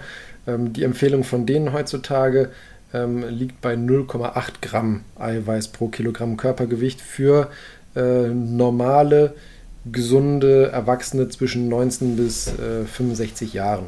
Ja, bei ganz alten Menschen und gerade Kindern im Wachstum äh, ändert sich das nochmal die Empfehlung, aber wir reden jetzt, sage ich mal, einfach über äh, gesunde Erwachsene. Und äh, das würde bedeuten, dass jetzt, sage ich mal, eine durchschnittliche 50-jährige Frau mit irgendwie 60 Kilogramm Körpergewicht 48 Gramm Eiweiß am Tag zu sich nehmen sollte und äh, beim 80 Kilogramm schweren Mann wären wir bei 64 äh, Gramm Eiweiß. Ähm, guckt man sich die durchschnittliche Ernährung in Deutschland an, ähm, sieht man, dass wir schon, sage ich mal, auch ohne die jetzt, sage ich mal in Anführungszeichen, neu gehypten High-Protein-Artikel äh, da drüber liegen eigentlich über der Empfehlung. Und zwar ist es so, dass in äh, Deutschland durchschnittlich Männer 85 Gramm pro Tag zu sich nehmen und Frauen 64 Gramm Eiweiß zu sich nehmen. Das ist, sage ich mal, eine milde Überdosierung, wenn man so möchte, im Vergleich zur Empfehlung. Also sind wir so bei 13 bis 15 Prozent über der äh, Empfehlung. Und ähm, das kommt hauptsächlich dadurch, dass äh, wir Deutschen relativ viele Milchprodukte essen, mhm. zu, zu, uns nehmen. Da ist, und Milchprodukten ist immer, gerade wenn du auch in Richtung Käse und sowas gehst, ist da halt relativ viel Eiweiß letztendlich drin.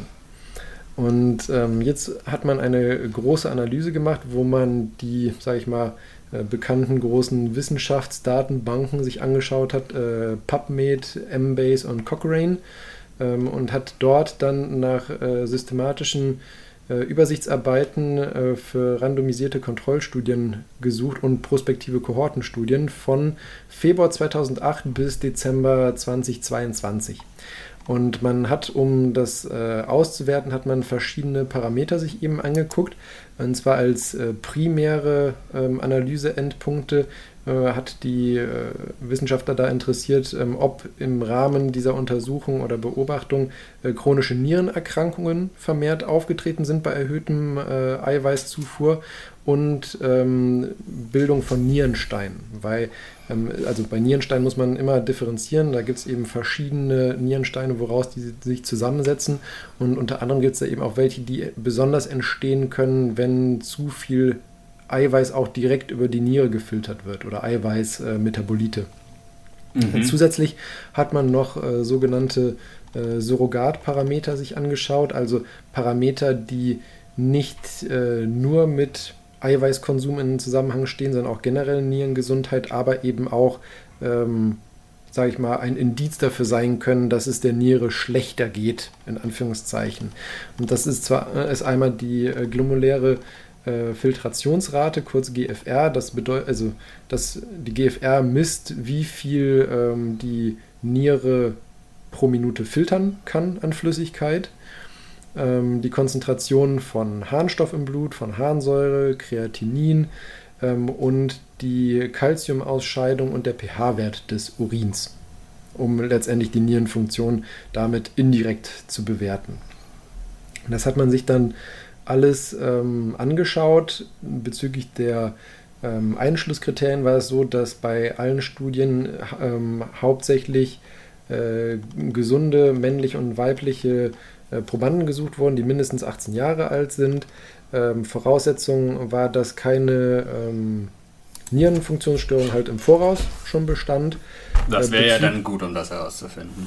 genau. Ähm, bezüglich anderer Erkrankungen ist es etwas inhomogen gewesen. Die meisten haben auch, sage ich mal, andere metabolische Erkrankungen ähm, ausgegrenzt, aber es gab einzelne Studien, die zum Beispiel so Dinge wie äh, Adipositas, Bluthochdruck ähm, oder Diabetes trotzdem mit eingeschlossen haben, obwohl das auch auf die Nierenfunktion gehen kann. Die Dauer der durchgeführten äh, Studien waren unterschiedlich, sehr unterschiedlich, muss man leider sagen. Bei den äh, primären Interventionsstudien, also den, ähm, den RCT-Studien, äh, ging die Dauer von vier Tage bis 24 Monate. Ähm, bei den äh, Kohortenstudien, die primär beobachtend waren, lag der Zeitraum, ging der Zeitraum von 6 bis 26 Jahre. Ähm, und da hat man sich das eben angeschaut und es war so, dass äh, letztendlich bei keiner der Studien der primäre Endpunkt, also das Auftreten von ähm, Nierenerkrankungen und die Bildung von Nierensteinen, bei keiner der Studien letztendlich signifikant erhöht war. Ähm, es gab durchaus Veränderungen bei diesen Surrogatparametern, also sowie der äh, GFR und auch den anderen Serumwerten, aber die waren nach ähm, sozusagen wieder Normalisierung der Eiweißzufuhr auch wieder, wieder rückläufig, sodass äh, man eben vermutet, dass letztendlich die Veränderung dieser Parameter einfach nur eine ähm, physiologische Anpassreaktion der Niere auf die erhöhte Zufuhr von Eiweißen war. Ähm, was, also ich meine, ja, bei, bei den Kohortenstudien hatten wir ja welche dabei, die über 26 Jahre beobachtet haben. Das ist schon durchaus eine längere Zeit, aber grundsätzlich muss man sagen, um wirklich evident dazu was sagen zu können, ähm, fehlen einfach noch mehr Langzeitdaten. Weil wenn man das, sage ich mal, auf ähm, davon ausgeht, dass jetzt eben dieser diese vermehrte Auftreten von so High-Protein-Lebensmitteln nicht nur ein Trend ist, der jetzt nach ein, zwei Jahren wieder abebbt, sondern der dauerhaft bleibt, äh, muss man ja davon ausgehen, dass wir nochmal die Zufuhr von Eiweißen erhöhen und da ist, dann, wenn die äh, meisten Studien nur über ein paar Jahre gingen, auf Lebzeit halt keine Schlussfolgerung möglich. Deswegen ist das schon mal ein, äh, ein Minuspunkt an dem Ganzen. Und ähm, was halt auch problematisch ist, ist, dass die ganzen äh, Studien sehr inhomogen waren, auch bezüglich der Intervention. Ähm, bei manchen wurde halt konkret äh, vorgeschrieben, äh, wie viel Eiweiß äh, zu sich genommen werden sollte. Bei manchen wurde, wie gesagt, nur beobachtet. Ähm, es wurde nicht direkt ähm, Wert darauf gelegt über eben den äh, Bioverfügbarkeitsindex. Also die konnten im Prinzip an Proteinen essen, was sie wollten. Ähm, und deswegen ist diese Großanalyse zwar interessant zu sehen, dass da kein negativer Effekt war, aber man kann für, sage ich mal, ähm, das wahre Leben da nicht direkte valide Schlüsse draus ziehen, leider, muss man ehrlicherweise sagen. Ähm, aber interessant in dem Zusammenhang war, dass eben geguckt wurde, warum wir eigentlich überhaupt so auf Proteine stehen. Und äh, da hat man dann ähm, geguckt, von den Menschen weggehend in Richtung äh, des Tierreichs, ähm, wie es eigentlich dort bezüglich des Proteinhungers ausgeht. Weil ich meine, äh, Tiere und Insekten gehen nicht mal gerade in den Supermarkt, kaufen sich einen High-Protein-Pudding und fertig, sondern die müssen ja im Prinzip mit dem Nahrungsangebot äh, zurechtkommen, was sie eben finden. Und äh, da hat sich äh, gezeigt, dass tatsächlich Tiere ihre Nahrungsaufnahme zum Großteil danach bestimmen oder danach bestimmt wird, ähm, wie eiweißreich ihre Nahrung ist. Da gab es ah. zum Beispiel ein äh, interessantes Experiment ähm, mit Heuschrecken. Frag mich nicht, warum ausgerechnet Heuschrecken. Ähm, aber die hatten, stehen doch immer im äh, quasi in der in der. Ach, man sagt doch immer, die haben so unglaublich viele Proteine. Ja, ja, selber, das stimmt. Ja, aber ähm, warum man die als Tiermodell genommen hat, weiß ich jetzt nicht. Ähm, ach so, ach so, ach, äh, ich habe gedacht, die als Referenz. Oh no. Aber nee, ja. nee, nee. Und ähm, da hat man dann eben geguckt, hat äh, Heuschreckenpopulationen im Labor sich angeschaut und äh, hat äh, den Mahlzeiten sozusagen serviert in 25 unterschiedlichen Nährstoffmischungen ähm, mit exakt abgemessener Menge. Und hat dort dann eben verschiedene Dinge variiert, also unter anderem auch, ähm, sage ich mal, in Anführungszeichen Geschmack ähm, und aber hauptsächlich auch die Zusammensetzung von anderen äh, Makronährstoffen, also sprich äh, Eiweiß, Fett, Kohlenhydrate. Und äh, da hat sich herausgestellt, dass die ähm, Heuschrecken immer, wenn man das auf die Menge des Eiweiß zurückgerechnet hat, immer sehr konstant viel gegessen haben. Das bedeutet, wenn du denen ein, äh, eine Nährstoffmischung gegeben hast, die sehr arm an Eiweißen waren, dann haben die im Prinzip fast alles radikal aufgefuttert, um halt ihren mhm. Eiweißbedarf zu decken. Und wenn du denen eine sehr eiweißdichte Nahrung gegeben hast, ähm, war es so, dass sie eben entsprechend relativ wenig davon gegessen haben. Weil anscheinend ähm, haben Tiere, weil das auch in Experimenten mit äh, anderen Lebewesen, so wie äh, also Käfer, Spinnen, also andere Insekten, aber auch Mäusen, Katzen, Hunde, Affen und so weiter, ähm, war es ähnlich, dass äh, bei denen das Sättigungsgefühl sozusagen primär nach Deckung deren Eiweißbedarf stattfand.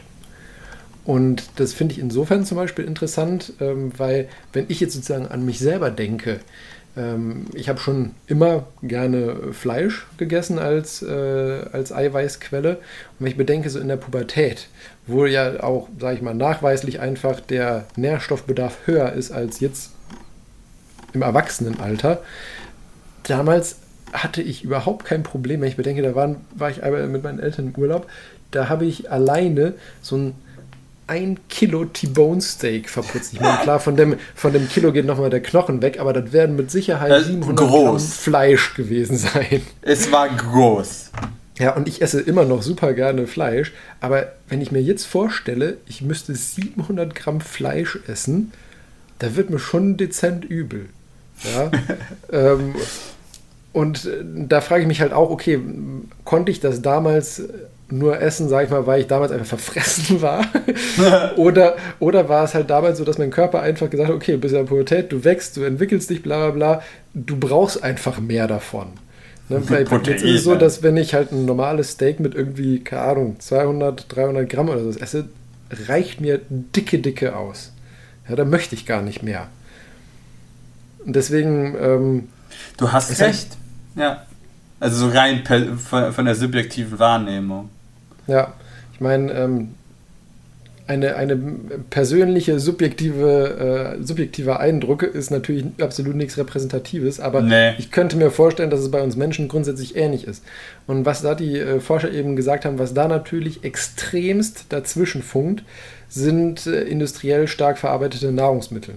Äh, nicht nur, dass die grundsätzlich, sage ich mal, in der Regel nicht ungesund sind, weil da viele Zusatzstoffe, äh, Konservierungsmittel und sonst was drin ist, was logischerweise nicht gut ist, aber eben auch äh, so Sachen wie Gewürze oder eben direkt so Sachen wie Natriumglutamat, die eben dieses Umami Gefühl oder Geschmack äh, erzeugen, sorgen eben dafür, dass man immer mehr einfach davon isst, als man wahrscheinlich einfach braucht. Sodass im Prinzip durch diese ähm, Verfälschung des, der, der, Nahrungswahrnehmung für den Körper an sich dazu führt, dass dieser eigentlich ursprünglich, sage ich mal, evolutionär ähm, angeborene Proteinhunger, der im Prinzip unsere Nahrungsaufnahme steuern oder vermeintlich steuern sollte, dadurch überstimmt wird. Mhm. Ähm, und das damit, klingt jetzt erstmal nicht ganz abwegig.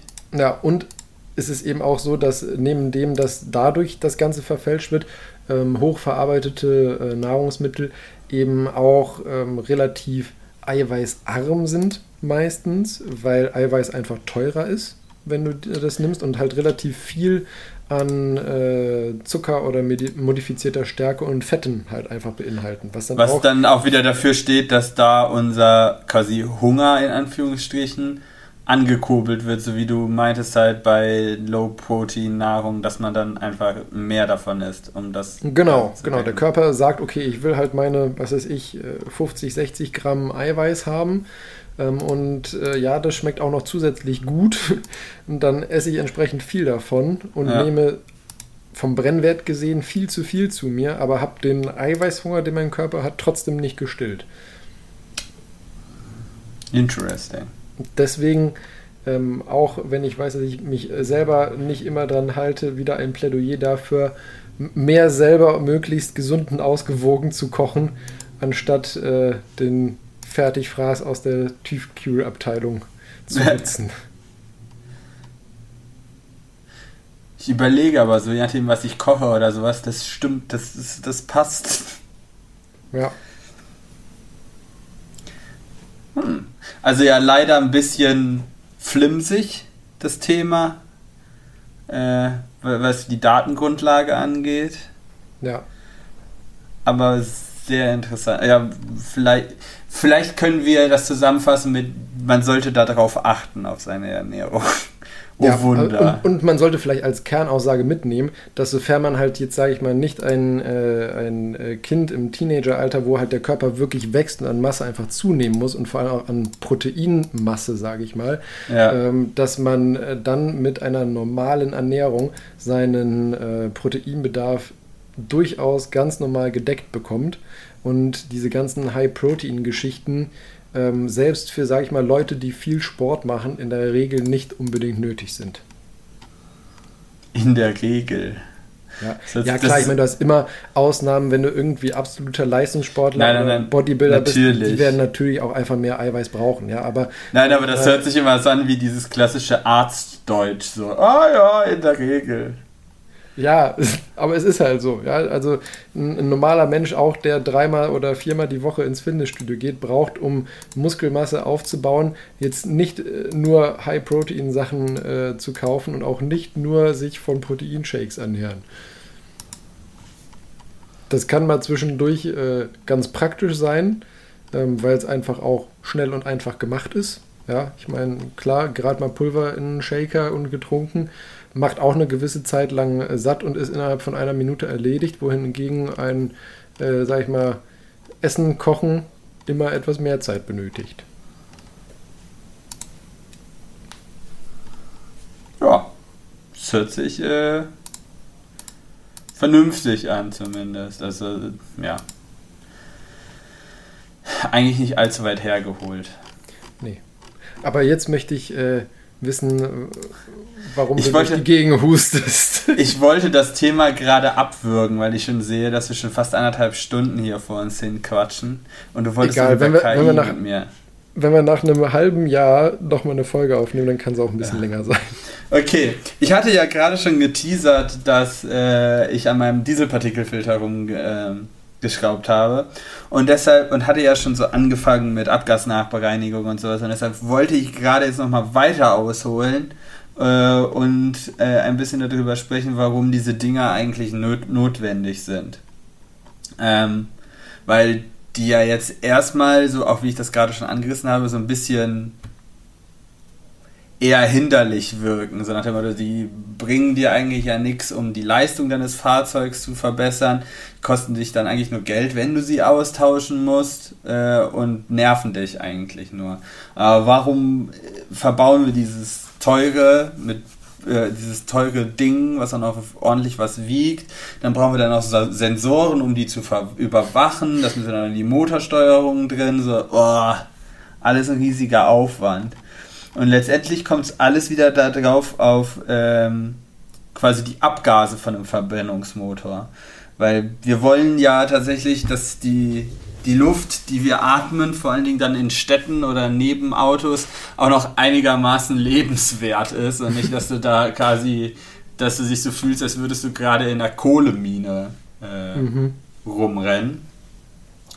Weil tenden, also früher war das tendenziell kein so großes Problem, weil äh, gerade wenn du nur Saugmotoren hast, egal jetzt ob Diesel oder äh, Benzin, solange du nur Saugmotoren hast, kannst du immer nur das an Luft quasi einsaugen, was so rein physisch möglich ist, weil du nur mit quasi maximal einem Bar Druck, Unterdruck ansaugen kannst, wobei das schon nicht möglich ist, weil da müsstest du halt bei der, in der Ansaugphase ein, also ein perfektes Vakuum ziehen können eigentlich, was äh, schwierig ist, weil dann müsst, dürftest du keinerlei Druckverluste an den Kolben haben, an anderen Bauteilen. Ähm, also das ist so, das ist so deine Begrenzung. Das heißt, ein Kompressionsverhältnis, was ja dann letztendlich auch das Verhältnis zwischen äh, Sauerstoff und Kraftstoff in der Brennkammer widerspiegelt, ist dadurch schon begrenzt. Ähm, und die beste Verbrennung kriegen wir natürlich immer, wenn wir das sogenannte stöchiometrisch verbrennen. Das heißt, wenn wir den gesamten Kraftstoff mit äh, Sauerstoff einmal wegoxidieren können, dann haben wir nämlich alles quasi umgesetzt, was wir so haben. Ähm, da wollen wir eigentlich hin. Ähm, das Problem ist, das ist nicht immer sogar das, was wir haben wollen, weil letztendlich verbrennen wir da ja Kohlenwasserstoffe. Und wenn wir die komplett wegoxidieren würden, dann kommen dann ganz viele Stickoxide, äh, ähm, was haben wir? Ach, da, ach, ganz lustige Dinge. Da haben wir äh, Wasserstoffverbindung, also HCCO, also CO2, HCNOX und sowas, all der ganze Kram. Und wenn wir dann nicht aufpassen und dann in so, einem, in so einer Kohlenwasserstoffkette noch ein Schwefel drin ist, dann noch Schwefelgedöns, Schwefeloxide und, Kram. Ähm, das heißt, man hat sich dann irgendwann dann so darauf geeinigt, dass man das gerne ähm, mit einem Lambda, also einem Luftverhältnisfaktor von 1 verbrennen würde. Also bitte genauso massenmäßig genauso viel Luft wie Sauerstoff da rein. Weil da bekommen wir quasi das äh, nach menschlichen Standards am, oh Gott, ich traue mich das gar nicht so, gesündesten äh, Abgase raus.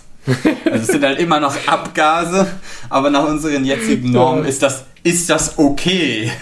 Also ich will damit nicht sagen, dass es auf immer okay ist, weil ja jetzt werden ja ständig die Richtlinien immer äh, ähm, strenger. Wobei auch immer da die Frage ist, in welche Richtung strenger, weil dann könnte sich auch stellen, dass es wieder ein anderer Punkt der beste, bestzunehmendste ist. Ich erkläre jetzt auch gleich warum. Ähm, weil wenn wir halt CO2 vermindern wollen, dann müssen wir halt das Luftgemisch abmagern. Das heißt, immer mehr, mehr Luft, viel, viel mehr Luft als Kraftstoff da rein, damit wir ja den ganzen Kraftstoff wegoxidieren. So, dann kriegst du halt am wenigsten, also dann verbrauchst du am wenigsten, weil du halt die geringste Masse einspritzt und es kommt dann halt auch logischerweise, wenn du wenig Kraftstoff einbringst, wenig CO2 raus. Das wäre quasi ein Punkt, wo du das hin optimieren könntest.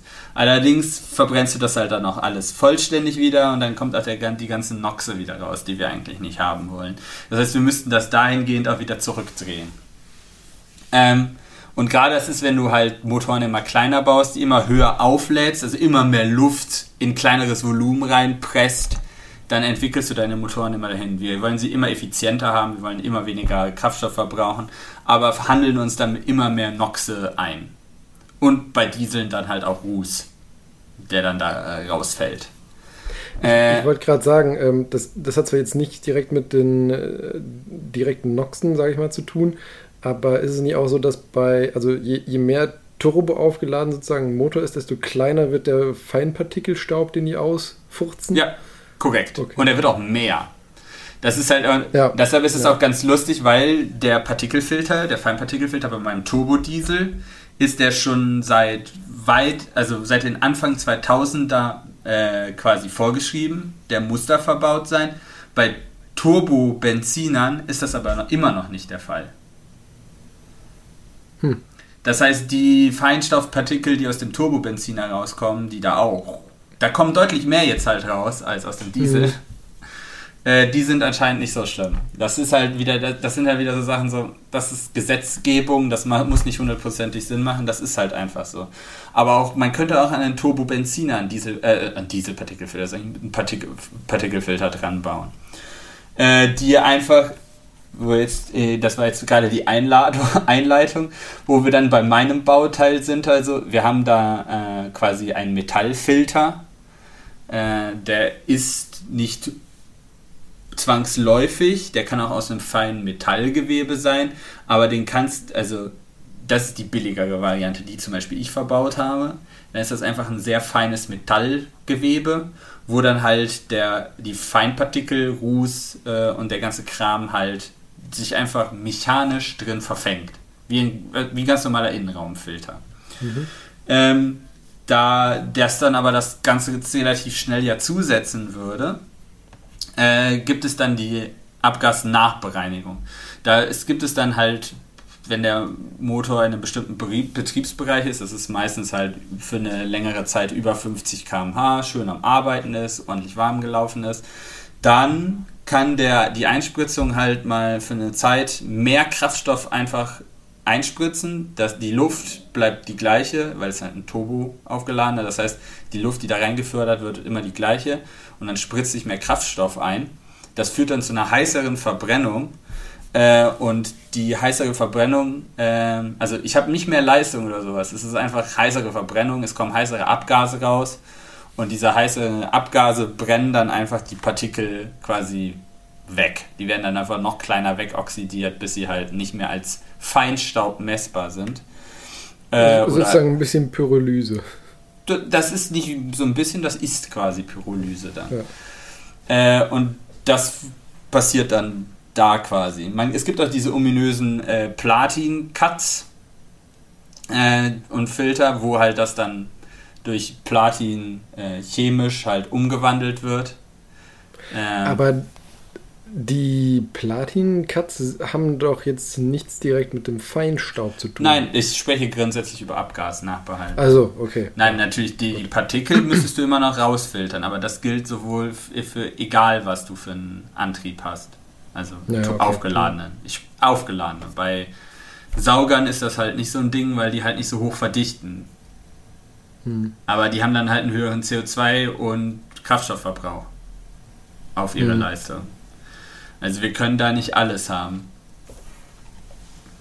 Äh, und durch diese, äh, durch diese Pyrolyse wird das dann halt einfach sehr schön da in dem, äh, in dem Filter weggebrannt. Ähm, ja.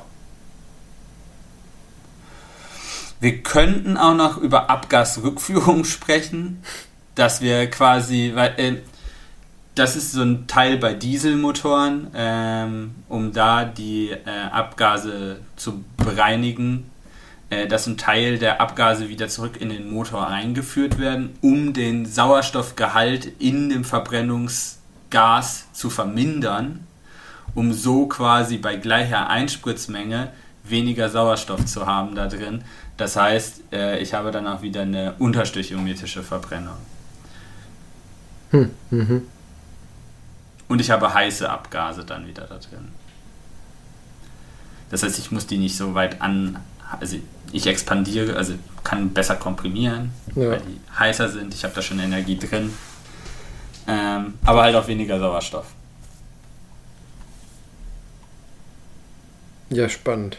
Ah, Also, äh, die Wärmekapazität ist dann letztendlich dann in dem Gasgemisch geringer. Ich weiß nicht, habe ich das klar formuliert? Also, wir lassen es einfach so. Äh, ich möchte, dass es nicht noch länger in die, in die, in die Länge treten. Ich habe hier seitenweise rausgeschrieben, aber ich, ich fürchte mich vor der Zeit.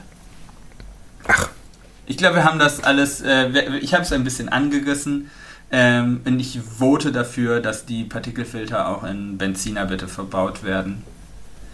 Ähm, Ich muss ehrlicherweise gestehen, ich dachte eigentlich, dass es in Mediziner, äh, Medizinern, in Benzinern schon längst einen äh, Feinstaubpartikelfilter gibt. Ich wusste gar nicht, dass es, dass es nur bei Dieseln bisher weiterhin der Fall ist. Jetzt ist ja die Frage, also wenn die neue Abgasnorm beschlossen wird, die Euro 7, dann nicht mehr. Aber das Problem ist ja auch dann immer noch Euro 7, sobald das beschlossen wird, dann ist es dann nur ab da neue Zug, also neue Hm. angemeldete Fahrzeuge. Das alles, was bis dahin typisiert worden ist, ist da auch nicht drunter. Das heißt, es dauert dann immer noch Entwicklungszyklus, also drei Jahre oder sowas, bis das vollständig durchgesetzt ist. Ja, wie so Weil oft. ja- bis bis ja. Gesetze wirklich oder Regelungen wirklich Früchte tragen, dauert's.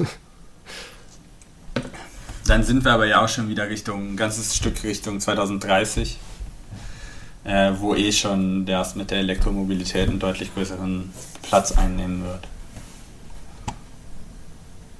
so der Plan. Danke. Ja gut, ähm, dann mache ich direkt ohne größere Umschweife weiter mit meinen News für Nerds. Wobei das letzte weniger News ist als mehr ein Rant, glaube ich, wird. Aber wir gucken mal. Ähm, Bei dem, wie du es genannt hast, komme ich da kaum auf die Idee. ähm, das der erste Punkt, den ich mitgebracht habe, ähm, habe ich Bakterien-Stacheldrahtzaun genannt.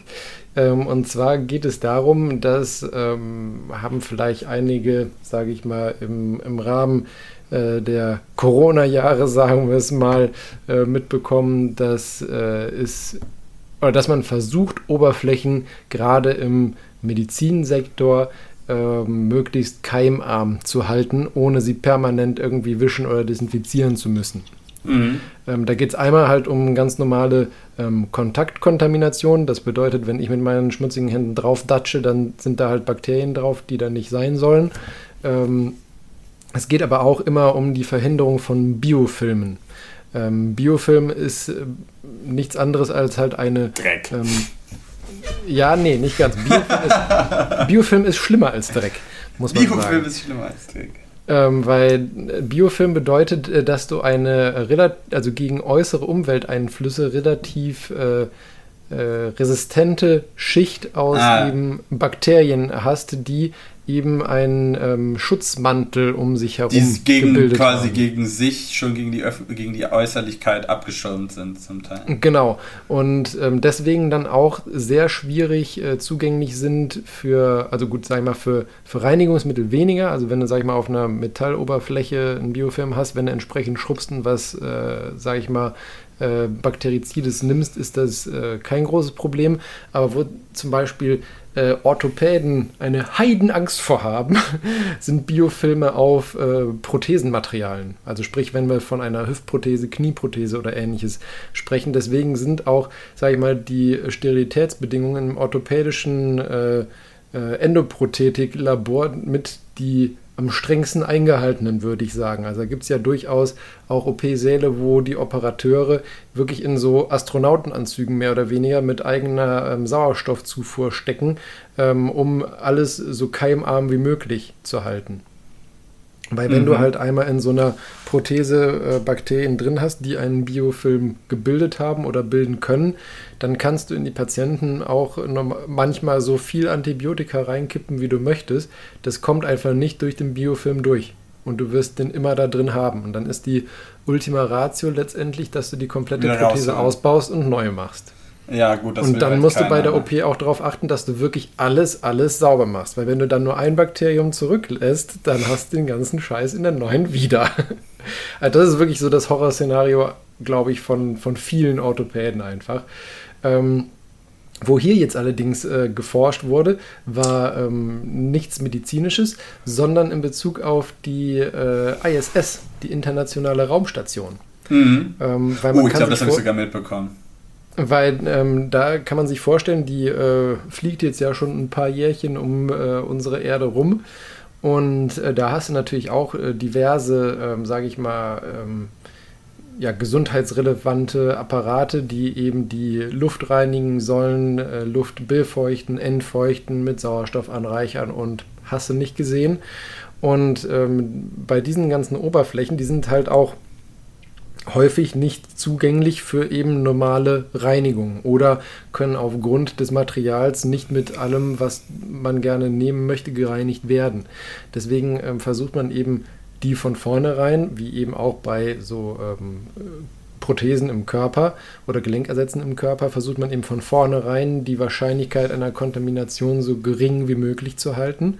Aber nichtsdestotrotz versucht man eben diese Oberflächen ähm, möglichst äh, biofilmresistent äh, zu strukturieren. Und da sage ich mal, die, die ältesten Ansätze sind, dass man verschiedene Metalle oder Metalllegierungen nimmt. Also vielleicht hat man das während äh, Corona ab und zu mal gesehen, dass äh, zum Teil an Türklinken so äh, Klebefolien aus Kupfer oder sowas drum waren, weil zum Beispiel Kupferionen äh, für Bakterien nicht sehr bekömmlich sind und äh, das eben einen gewissen bakteriziden Effekt hat und man dann eben versucht, die Bakterien oder die einzelnen Bakterien, die übertragen werden, abzutöten, bevor sie einen Biofilm produzieren können. Aber das funktioniert halt auch nicht bei allen Keimen.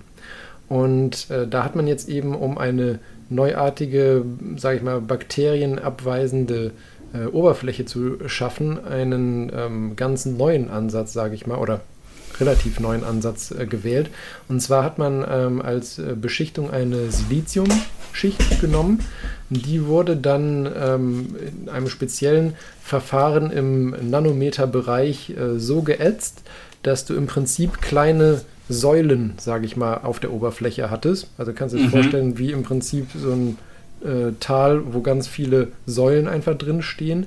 Und man hat im Prinzip die Täler oder die Leerräume zwischen den Säulen mit einem ähm, Silikonöl durchtränkt. Und ähm, also das Endprodukt war dann jetzt nicht so, dass du dir vorstellen kannst, dass du irgendwas in der Hand hast und wenn du das anfasst, hast du ölige Finger, sondern das war wie gesagt alles auf dieser Nanometer-Ebene. Also du kannst es normal anfassen und so weiter, ohne dass du da irgendwie durch diese Minisäulen gepiekst wirst oder was kaputt machst oder eben fettige Finger hast aber durch äh, dieses Silikonöl, was eben im Prinzip dadurch, dass es in dieser Nanometerskala ähm, so fest in dieser Säulenstruktur gehalten wurde, wo, es war im Prinzip diese Oberfläche für ähm, Mikroben so rutschig, muss man einfach sagen, dass sie darauf nicht Fuß fassen konnten und du diese Oberfläche relativ einfach mit herkömmlichen Reinigungsmitteln entweder reinigen konntest oder wie gesagt die Bakterien erst gar nicht darauf äh, halten konnten. Und, ähm, also quasi ein Lotus-Effekt auf Sti Sti äh, Steroiden. Das ist das Wort, das ich gesagt habe. Ja, so ungefähr. Also genau, ein, ein Lotus-Effekt, der ähm, auf, äh, sage ich mal, äh, mikroskopischer Ebene selbst noch funktioniert. Hm. Und ähm, was dabei ganz lustig oder interessant war, ähm, dass man diese Oberfläche sowohl auf der Erde logischerweise in Laboren getestet hat, aber eben auch ähm, auf der ISS vor Ort und hat herausgefunden, dass der ähm, sozusagen antimikrobielle Effekt bzw. der Antibiofilm-Effekt auf der ISS ähm, mit 86 Prozent deutlich höher lag als auf der Erde mit 74 Prozent. Bei sonst Ähm, gleichen Bedingungen. Bei sonst gleichen Bedingungen, genau.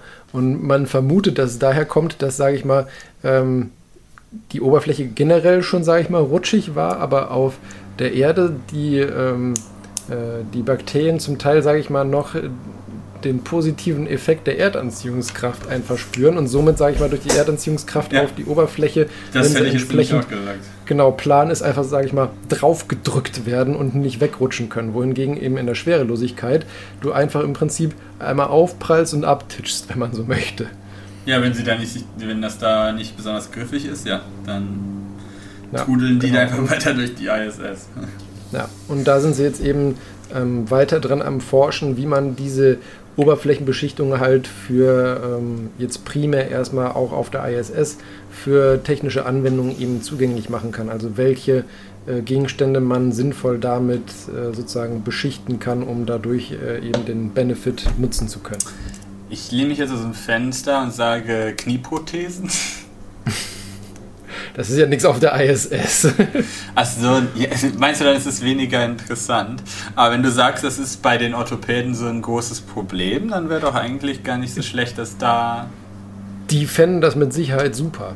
Da ist für mich dann nur wieder die Frage, wie, Wie sieht es mit der Gelenken, ne? ja, wie sieht es mit der mechanischen Belastbarkeit aus Ja. und äh, auch mit der äh, immunogenen, äh, sage ich mal, Beständigkeit. Du kannst ja, Ja, im Körper nicht alles reinpflanzen. Ja, mach Ja, doch, genau. forsch doch mal. Nee, ist nicht meine Baustelle. Das ist nicht meine Vorstellung. ja. Nee, das war das, äh, der erste Punkt. Äh, als zweites hatte ich mitgebracht äh, Baby aus dem Glas. Ähm, das klingt jetzt erstmal, sage ich mal in Anführungszeichen, relativ äh, unspektakulär, weil in äh, Vitro-Befruchtung und sowas kennen wir ja schon lange, das ist ja ein alter Hut. Aber, Achso, ich äh, habe mir jetzt gerade so ein Hip-Glas vorgestellt. Achso, nee. Ähm, es geht tatsächlich um äh, künstlich äh, hergestellte Embryonen. Und zwar ist es da einem äh, israelischen äh, Forscherteam erstmals gelungen, ein, ähm, ein menschliches Embryo bzw.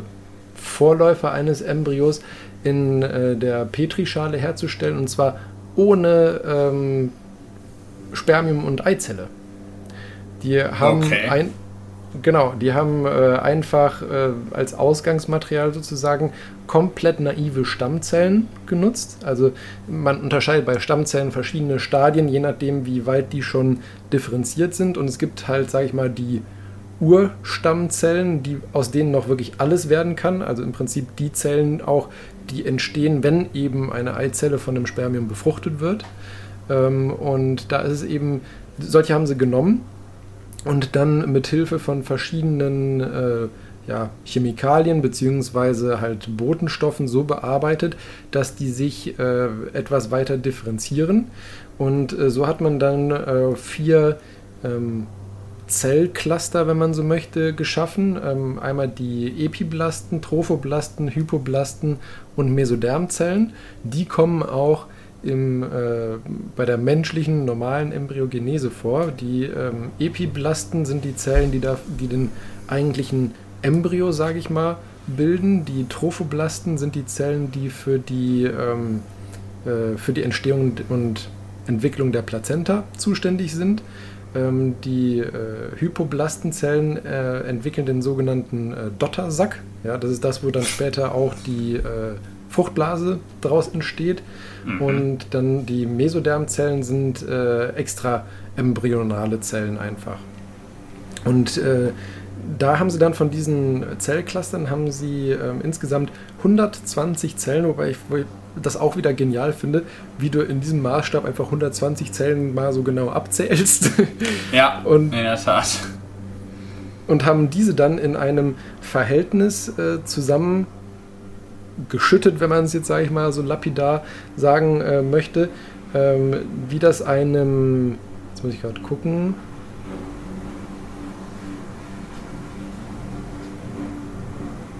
und haben die dann in einem Verhältnis zusammen äh, geschüttet, wie nach einem, bei einem vier Tage alten, ja gut, Embryo kann man da noch nicht sagen, aber Zellcluster, wie bei einer natürlichen Befruchtung. einfach. Und hat das Ganze sich dann eben weiter für 14 Tage weiterentwickeln lassen und haben dabei festgestellt, dass sich eben einfach nur aufgrund dessen, dass man eben diese vier noch, ähm, sage ich mal, relativ äh, undifferenzierten Zellcluster in dem entsprechend richtigen Verhältnis gemischt haben, ähm, ausreichen und sich gegenseitig so beeinflussen wie bei einer normalen natürlichen Embryogenese. Also nach 14 Tagen hatten die dann eben entsprechend ein, ähm, ein Embryo, der vom, vom Entwicklungsstadium ungefähr einem Embryo entsprachen, wie nach 14 Tagen eben nach äh, Befruchtung einer natürlichen Eizelle. Und das ist insofern halt ein Meilenstein, ähm, nicht im Sinne dessen, dass man jetzt halt noch näher dran ist, sich einfach äh, Designer-Babys im Katalog bestellen zu können, sondern dass man einfach die äh, generelle äh, Differenzierung und äh, das Zusammenspiel von Stammzellen in eben der Entwicklung äh, von, von Menschen äh, beobachten kann, was nützlich sein kann, um, sage ich jetzt mal, oder primär nützlich sein wird bei der Erforschung von zum Beispiel ähm, Erbkrankheiten oder äh, Defekten, die eben in der Embryogenese schon fußen. Sodass man äh, eben da dann gucken kann, ähm, ob man entsprechend mit was auch immer da frühzeitig intervenieren kann, um spätere Schäden dann ähm, vorzubeugen. Und ich denke mir auch, dass es diese Erkenntnisse nochmal förderlich sein werden für die generelle Stammzellforschung, die ja auch bei, sage ich mal, äh, Patienten mit schwerwiegenden Erkrankungen wie irgendwie Querschnittslähmung oder sowas äh, interessant ist, wenn man daran denkt, dass man irgendwie versuchen möchte, zum Beispiel Nervenzellen nachwachsen zu lassen oder neu wachsen zu lassen. Hm. Ja, fand ich auf jeden Fall sehr faszinierend. Äh, dass einfach nur eben durch die richtige Mischung sozusagen von Krass, Zellzutaten, ja. wenn man so möchte, die Zellen dann tatsächlich sich so verhalten, wie sie es schon seit Jahrtausenden tun. Naja, genau aus diesem Grund ist es ja eigentlich auch nicht so überraschend. Äh, ja, aber ja, gut. Ja, dass es dann man, man doch so funktioniert, ist dann doch schon noch wieder wow. Ja. Und ähm, kommen wir jetzt zum, zum letzten Punkt. Ich habe ihn genannt zum Haare raufen. Ich bin mal Und gespannt. Ich weiß nicht, ob du es mitbekommen hast, aber vielleicht ist dir ja auch das ein oder andere Mal in letzter Zeit, zumindest war es bei mir so, ähm, über soziale Medien, Internet oder Fernsehen ähm, aufgeploppt. Ich habe das Gefühl, es gibt immer mehr so äh, Selbstdiagnose-Testkits, die dann irgendwie versprechen, äh, sende deine Haare ein und äh, du bekommst von uns detailliert aufgestellt, was deinem Körper fehlt und was du verbessern kannst. Ernsthaft? Wo findet man mhm. sowas? Wird von super vielen äh, so ja, Gesundheits-, Fitness-, Influencern. Ah, okay. ja, Absolut verbreitet. nicht meine Bubble, aber okay. Ja, meine auch nicht, aber trotzdem habe ich immer wieder auch so im Internet so Du willst jetzt gesehen. sagen, dass das alles stimmt und dass das absolut sein Geld wert ist und dass man dadurch jeden Arztbesuch ersetzen kann. Genau so ist es. nee, und also es ist wirklich ich weiß gar nicht, wo ich anfangen soll, mich darüber aufzuregen. Weil, also, sag ich mal, die, die allermeisten Tests sagen halt wirklich so von wegen, äh, schickt uns ein paar Härchen in dem Teströhrchen ein, wir analysieren die Härchen und ähm, wir sagen euch, äh, welche Mikro- oder Makronährstoffe euch äh, fehlen. Und bei vielen ist es dann auch so, dass die dann direkt in einem, basierend auf dieser Analyse, halt auf dich zugeschnittene ähm, Nahrungsergänzungsmittel anbieten, in Form von mhm. Vitaminen und Mineralstoffen. Ne? Ähm, ich denke mir direkt schon halt dabei so, jo, ihr wollt halt einfach nur Geld machen. Eigentlich was genau. der Fall ist. Ihr, ihr wollt euren Kram loswerden.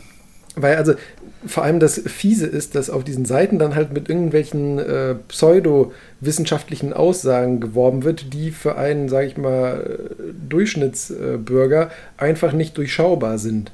Weil ich meine, ja, man kennt Haaranalysen aus anderen Bereichen und so weiter. Und ja, Haaranalysen gibt es in der Medizin, können in manchen Bereichen auch sinnvoll sein. Aber halt absolut überhaupt 0,0 nichts für diese Anwendung, die da beworben wird.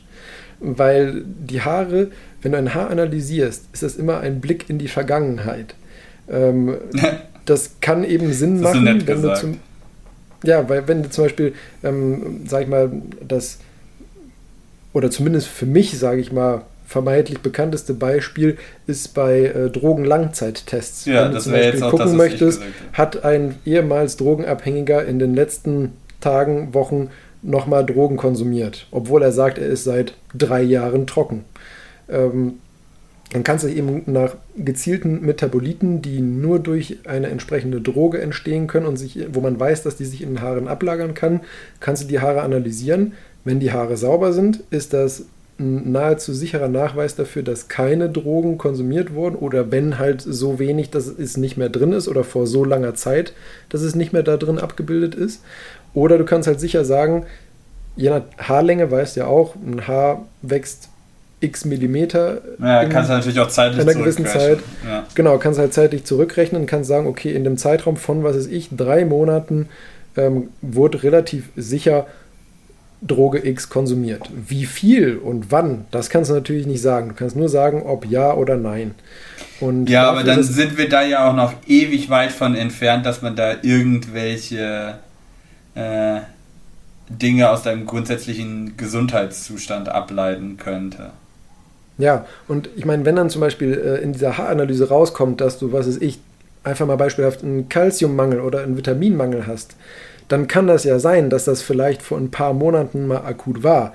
Aber wenn du jetzt in dem, oder wenn du da irgendwie längere Zeit krank warst und wenn du jetzt aber wieder gesund bist, deinen Lebensstil geändert hast, dann spiegelt ja diese Analyse 0,0 das wieder, was dem aktuellen Stand entspricht. Sprich auch, die Nahrungsergänzungsmittel werden aufgrund von, sage ich mal, veralteten Daten empfohlen, was dann zu einer vermeintlich, je nachdem, auch gar nicht mal so unkritischen äh, Überdosierung von Vitaminen oder anderen äh, Spurenelementen führen kann, die dann wiederum auch negative Effekte haben können. Ähm, das, und was man auch bedenken muss, Haare werden gewaschen, Haare werden heutzutage gefärbt, ähm, andere Produkte werden da reingeschmiert oder reingespült. Ja. Das äh, kann alles, da weiß man auch überhaupt nicht, inwiefern die, ähm, sage ich mal, jetzt ähm, diese Ablagerung begünstigen können oder eben auch verfälschen können. Ja, also es kann sein, dass dein äh, Kalziumspiegel komplett normal ist, aber das äh, Haarwaschmittel XY wäscht halt das aus den Haaren raus. Also Das sind Sachen, die weiß man nicht, die sind nicht erforscht. Ich und finde, Haare danach ist aber dann- keine gute Sache für. Also keine. Nee, und äh, danach dann eben äh, Leuten wirklich Nahrungsergänzungsmitteln zu empfehlen. Kann man das nicht einfach doch. Hm? Also ja, kann man das nicht doch eh viel besser jetzt quasi, sagen wir mal, aus Blut oder weiß ich was, Urinproben ja, natürlich. ableiten? Ja, aber, Natürlich. aber das wollen sie nicht Aber- haben. Sie wollen das über die Haare machen, oder wie? Naja, die werben halt damit, dass du einfach in einem äh, schick äh, aufgemachten Päckchen halt ein Proberöhrchen kriegst nach Hause. Du musst da nur ein Haar reinschmeißen und hast dir den Arztbesuch. Ja, aber da könnten die ja auch Blut reinkippen, damit könnten sie genauso den Humbug abziehen, aber dann wäre es noch, dann. Naja, gut, aber ich meine, da müsstest du dir selber Blut abnehmen oder vor allem ist es Ach schwierig so, auch ja. entsprechend stabil, das, also stabilisiert das Blut bis zur Analyse zu halten. Ne? Ja, das wäre ja eh Beim- wurscht, weil die da ja eh nichts analysieren. Ja, das sagst du so einfach, aber erklär das denen mal. Okay, ja, also Haare. sprich, alle, die, die uns zuhören, wenn ihr so ein Haaranalyse-Kit äh, seht, ignoriert es. Es ist rausgeschmissenes Geld, ein absoluter Scam, muss man einfach sagen. Es gibt wirklich absolut kein Argument, was dafür spricht. Ist wieder schade, dass danach wieder so das, also gerade ähm, Influencer, deren Geschäftsmodell Modell ja eigentlich ist, dass Leute ihnen vertrauen, dass sie dieses Vertrauen dann so schamlos für sowas ausnutzen einfach. Ja, das Ich würde jetzt noch nicht mal sagen, dass es dann, sagen wir mal, ein wirklich äh, zukunftssicheres Geschäftsmodell ist. Nee, natürlich nicht. Aber ich meine, ist doch, Also sag ich mal, oft, oft in Aber dieser es- Fitness-Beauty-Szene, da kommt der eine Ja, halt und geht das hat andere. immer sowas, ja, das hat auch immer so ein bisschen was Esoterisches. Gerade diese Fitness-Beauty-Szene, so nach dem Motto, ja, äh, wenn wir jetzt das auch noch dreimal auspendeln oder sowas, dann wirkt das alles noch viel besser. Ja. Vertrau mir, Brudi. genau, Laserschutzklasse, vertrau mir, Brudi. Ja, das hilft für so vieles. Hm, okay, es ist zum Haare raufen, war da besser, hat da, war hat da besser gepasst, als ich gedacht habe. Tja, siehst du mal. Manchmal mache ich mir Gedanken bei meinen Titeln. Sehr schön. Ähm, ich wollte, das hatte ich am Anfang vergessen, da, äh, wo du aber jetzt gerade auch schon mal hier Anti-Werbung machst, kann ich ein bisschen Werbung machen. Äh, man kann momentan äh, sich bei der NASA für den äh, Europa-Clipper äh, quasi da seinen Namen draufschreiben lassen. Also auf die Sonde, die dann, also vielleicht muss ich aussehen, der Europa-Clipper. Ich wollte gerade sagen, erklär vielleicht mal, worum es geht. etwa nicht ein Segelschiff, das nach Europa fährt, sondern das ist eine, äh, eine Messsonde, die sich nächstes Jahr aufmacht äh, zum äh, Mond Europa. Äh, um Europa da. Von der Venus. Bitte was? Dem, dem Mond Europa von der Venus. Achso, du willst ein bisschen einordnen kann, wo der sich befindet. Naja, wo sind die meisten Monde bei uns im Sonnensystem? Ja, was weiß ich, ich will es ja nur dazu also, sagen. Achso, ja, natürlich. Aber grundsätzlich, wenn es um irgendwelche fancy-dancy Monde geht, dann können es immer, sprechen wir immer nur über Jupiter- oder Saturn-Monde. Weil die ordentlich viele davon haben und auch ordentlich große davon haben. Ähm, weil es einfach die zwei massereichsten Planeten sind. Äh, und größten äh, in unserem ja. Sonnensystem. Ähm, aber Europa ist ein Mond von Jupiter also keine Ringe. Ähm, und 2024, also Oktober nächsten Jahres, soll die gestartet werden. Und 2030 soll sie dann äh, bei Europa sein und da so 50 Close Flybys äh, durchführen, äh, um halt erstens halt Pro, äh, also Fotos zu machen, aber da auch so nah eben dran zu fliegen, um da halt Proben zu nehmen und Spektralanalysen zu machen, weil Europa ist ganz schön interessant. Man vermutet, das weiß man natürlich nie beständig, aber die, momentan ist der Konsens, dass dieser Mond äh, quasi eine sehr große, äh, dicke Eiskruste hat, aber was da drunter ist, weiß man nicht so ganz. Da könnte ein Kern sein, da könnte aber auch Wasser sogar flüssig drunter sein, ähm, mhm. weil man sieht auf der Oberfläche, das ist nicht einfach so ein Eisklotz, sondern man sieht da halt so Bruchlinien. Also als ob mhm. dieser mhm. Eispanzer Tektonik hätte. Und das liegt zum einen daran, weil er halt von der Gravitation vom Jupiter so wie so ein Stressball durchgeknetet wird.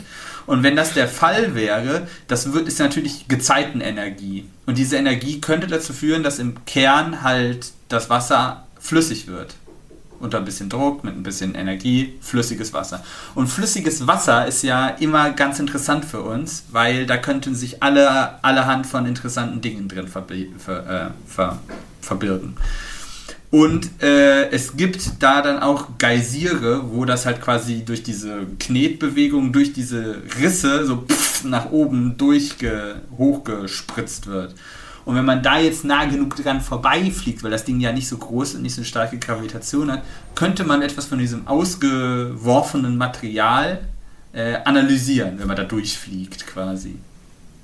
Ich wollte gerade sagen, darfst aber nicht so nah vorbeifliegen, dass dann direkt unter dir so ein Geysir-Eimer aufplatzt und du abgeschossen wirst. Besser nicht. Da ist ja dann auch glaub, wieder das, das größte Ziel bei solchen Missionen ist, Kontamination verhindern. Also da, ja. da, was also auf keinen Fall passieren darf, ist, dass diese Sonde auf, dem, auf Europa abstürzt. Weil dann ab da könntest du nicht mehr sicher sagen, selbst wenn du später da mit einer bemannten Mission landest und da irgendwelche Proben nimmst und sagst, ah, ihr Mikroben, ab dann könntest du nicht mehr sicher sagen, ob das nicht von uns ist, weil ja. da diese Sonde drauf geknallt ist. Ja. Das ist, wo wir bei Hygiene waren. Das ist ein ziemlich ziemliches Problem tatsächlich.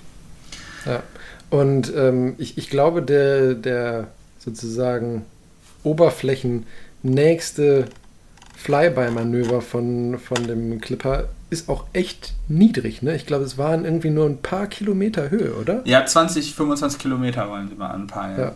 Finde ich echt nah. Ah, es ist schon ganz schön nah. Wenn man bedenkt, dass wir von hier aus da hochballern. Ich wollte gerade sagen, das Ding fliegt sechs Jahre und deshalb dauert es, fliegt halt nicht auf dem geraden Weg dahin, sondern halt wieder mit Flyby-Manöver, ein bisschen Energie sammeln und dann dahin slingshotten und dann leichte Korrekturen mit so einem Ionenantrieb. Das mhm. heißt, du musst schon hier, wenn du die in, quasi hier losschießt, musst du schon verdammt gut zielen, damit das so gut funktioniert. Das ist wirklich wieder sehr, sehr cool. Und ich, die äh, NASA-Seite enttäuscht auch wieder nicht. Die ist sehr interaktiv, da kann man sich sehr viel angucken. Missionsübersicht, äh, wer da dran arbeitet, die Geschichte von der äh, quasi von der Europa-Erkundung. Äh, und was ich auch immer, man kann sich auch eine Live-Kamera angucken, was quasi äh, gerade da äh, in den, äh, in, de, in der, da wo der gebaut wird, quasi passiert. Also da kann man den quasi live über die Schulter gucken. Das finde ich äh, sehr nice. Das ist cool. Ähm, es gibt natürlich wieder so Missionsdaten von dem Spacecraft halt an sich. Und das Coolste ist der letzte Reiter auf der Seite, Send Your Name. Und da mhm. kannst du dich quasi einfach anmelden, deinen Namen dahin äh, hinschreiben äh, und dann wirst du halt quasi auf diesen, auf diesem Ro Ro auf diese Sonde halt ver verewigt und fliegst dann nächstes Jahr mit zum Europa. Und das habe ich schon gemacht. Ja.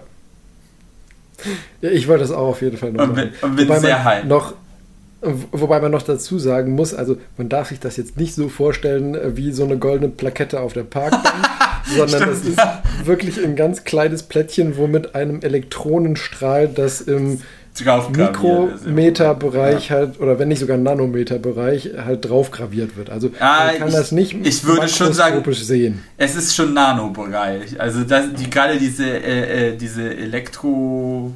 Äh, ach Gott, so ein Ding hatten wir bei uns am Institut auch. Damit kann man sehr fancy Sachen machen. Es ist auf jeden Fall ja. sehr cool. Und du kannst halt die einzelnen Atomstrukturen kannst du quasi abgehen. Dann kannst du sehr fein mitschreiben. Also wahrscheinlich ist da, wenn da sich alle Zehntausende von Leuten ihren Namen draufstehen, dann ist das so groß wie so eine Plakette auf so einer Parkbank. Aber nichtsdestotrotz finde ich es sehr cool. Das stimmt. Das stimmt. Also, dann ist, weil dein eigener Name fliegt dann mit etwas zum Europa. Also. Ja. Ist auf jeden Fall ein, ein cooles Gimmick so im Rahmen von Wissenschaftskommunikation.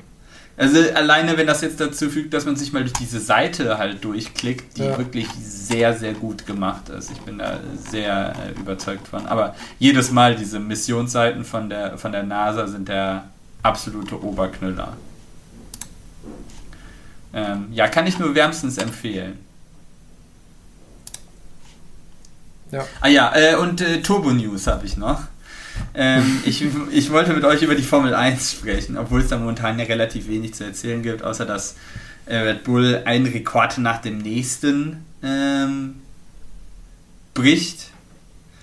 Ähm, aber gut, haben sie sich verdient. Jetzt gab es ja auch erst wieder eine neue Technical Directive von der FIA, was die Flexi-Wings angeht. Ja, das war auch ein bisschen unterm Radar. Das ist ja auch de facto nichts, was jetzt äh, äh, fürchterlich irgendwie was irgendwas ändern würde oder nicht. Aber die FIA hätte gerne, dass sich die Frontflügel weniger bewegen. Äh, weil, also das ist ja wieder so, ne, man munkelt, wobei ich mir das sehr gut vorstellen kann, dass das ein Fall ist, äh, dass die Flügel auf den Geraden sich dermaßen verbiegen, dass sie halt weniger äh, Drag erzeugen was ja dann mhm. auch Sinn macht.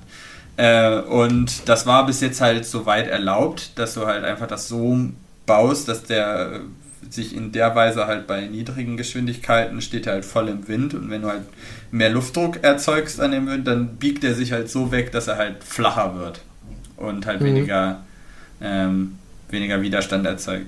Ist eine clevere Geschichte. i4 hätte das aber gerne nicht. Und deshalb haben sie da jetzt neue quasi äh, Anforderungen gegeben, wie weit die sich verbiegen dürfen oder nicht. Aber da das bei allen der Fall ist, ist wird das nichts ändern. Ich fand das nur wieder. Ja. Ich finde find so Technical Directives nur immer nett, weil es immer zeigt, was sie, äh, weil, weil sie ja mal sagen, die FIA hat ja vor den Autos, die jetzt fahren, also haben sie gesagt, das wäre das bestdurchdachteste Reglement, das sie jemals gemacht haben und es würde keine Loopholes geben. Wo ja schon die ganze Motorsport-Bubble ein bisschen gelacht hat, weil das ist ja genau das Game da. Diese ich wollte gerade sagen, das ist, das ist doch das, warum die Formel 1 interessant ist. Es gibt Regeln, die angeblich äh, nicht zu umgehen sind und die Aufgabe der Ingenieure ist es halt, ihnen zu beweisen, dass es doch so ist. Dass ja, und immer wenn eine Technical Directive rauskommt, finde ich die immer sehr interessant, weil das heißt, da wurde ein Loophole gefunden. Tja. Ähm, ja, und das war offensichtlich so, finde ich ein bisschen schade, weil eigentlich ist das schon ziemlich cool. So. Also gerade mit Compliance, also dem, mit der Verformung von Bauteilen so zu arbeiten, dass sie dir gewinnbringend hilft, mhm. das ist einfach schon sehr sexy, so quasi das so auszulegen. Weil das ist ja quasi, ja. du musst das ja mechanisch, musst das Bauteil so designen, dass es quasi unintentional genau das macht, was du willst. Also ja. passiv, ja, rein passiv. Ja, und du musst halt auch gucken, ähm, ich meine, also, dass man, sage ich mal, wirklich sicherheitsrelevante Dinge reglementiert, das steht ja außer Frage, ist auch sinnvoll, Punkt. Ähm, aber das sind ja auch Dinge, die halt einfach zeigen können, wie gut und raffiniert können deine Ingenieure, sage ich mal, im Rahmen der Regeln arbeiten. Und das ist ja eigentlich das, warum ich hätte jetzt auch. Ich hätte jetzt gesagt, einfach, wie gut sind deine Modelle?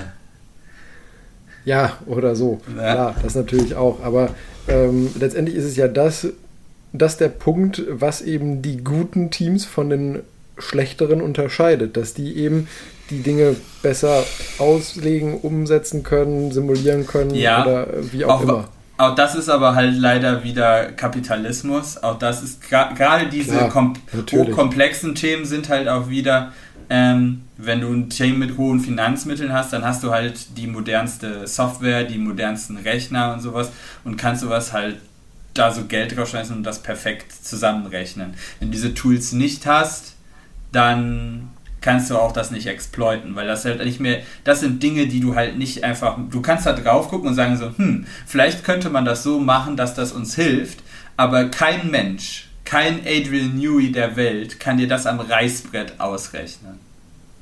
Nee, natürlich nicht. Ich meine, es ist wie, wie bei so vielen, Money make the world go round. Und ja. ich meine, die besten äh, Spieler der Bundesliga sind auch nicht bei Bayern, weil München so eine schöne Stadt ist. Ne? Ist so. Punkt. Aber ja, ich finde, es ist, es ist cool. Es ist einfach, fand ich sehr Aber cool ich und auch, deshalb muss ich es Was ich auch ähm, spannend fand, um sozusagen weg mal vom, von dem Kapitalaspekt zu kommen, bei dem äh, Rennen in Sanford, wie da doch nochmal auch man sehen konnte, klar, Red Bull hat momentan das äh, beste Auto, aber dass auch doch nochmal der Verstappen wirklich einfach ein sauguter Fahrer ist. Wieder in diesen Startregen da innerhalb von was? Vier, fünf Runden oder so, da seinem äh, Teamkollegen irgendwie, weiß nicht, wie war das, 13 Sekunden, 15 Sekunden oh, ja. oder sowas aufgebombt hat. Das war sehr beeindruckend. Das ja, war um, eine um bei Demonstration. Regen, um bei Regen mit dem gleichen Auto, mit gleichen Reifen, ja. einem halt so viel Zeit abzunehmen, da also du halt nicht, fahren können. Es ist nicht alles der Red Bull. Max Verstappen nee. ist, glaube ich, Max Verstappen und dieser Red Bull sind einfach momentan das Maß der Dinge und äh, ja. diese Combo funktioniert einfach unglaublich gut zusammen. Und das ist, glaube ich, auch eine Combo, äh, die quasi für Rekorde gemacht ist. Äh, mhm. wobei ich das gerade sage und jetzt gerade im Qualifying für Singapur beide Red Bulls im Q2 raus sind. Tja. Also, ist, die haben ja immer noch die Streak am Laufen mit den äh, meisten Siegen in einer Reihe. Das könnte dann jetzt morgen ein Ende haben. Habe ich sie jetzt gejinxt? Wir werden Aber ja. sehen. Interessanter noch, äh, es war auch wieder äh, World Endurance Championship Sportwagen in Fuji. Es war auch wieder großer Spaß, das anzugucken, ähm, weil da auch wieder äh, einige quasi Ambitionen für den Sieg hatten. Es ist nicht mehr nur die Toyota-Show. Äh, Porsche war diesmal ziemlich gut dabei. Damit war erstmal nach den Trainingssessions auch nicht zu rechnen. Da es wieder so aus, als wäre der 963 wieder im Struggle-Bus unterwegs. Aber ja, die haben ja generell bisher eigentlich eher nicht so brilliert. Ich möchte dazu keine Aussage treffen, ich stehe da zu nah dran. Ich habe dazu, ich habe dazu viele Einsichten, dass ich da irgendwas, irgendwas, äh, irgendwas Qualifiziertes zu sagen könnte oder nicht.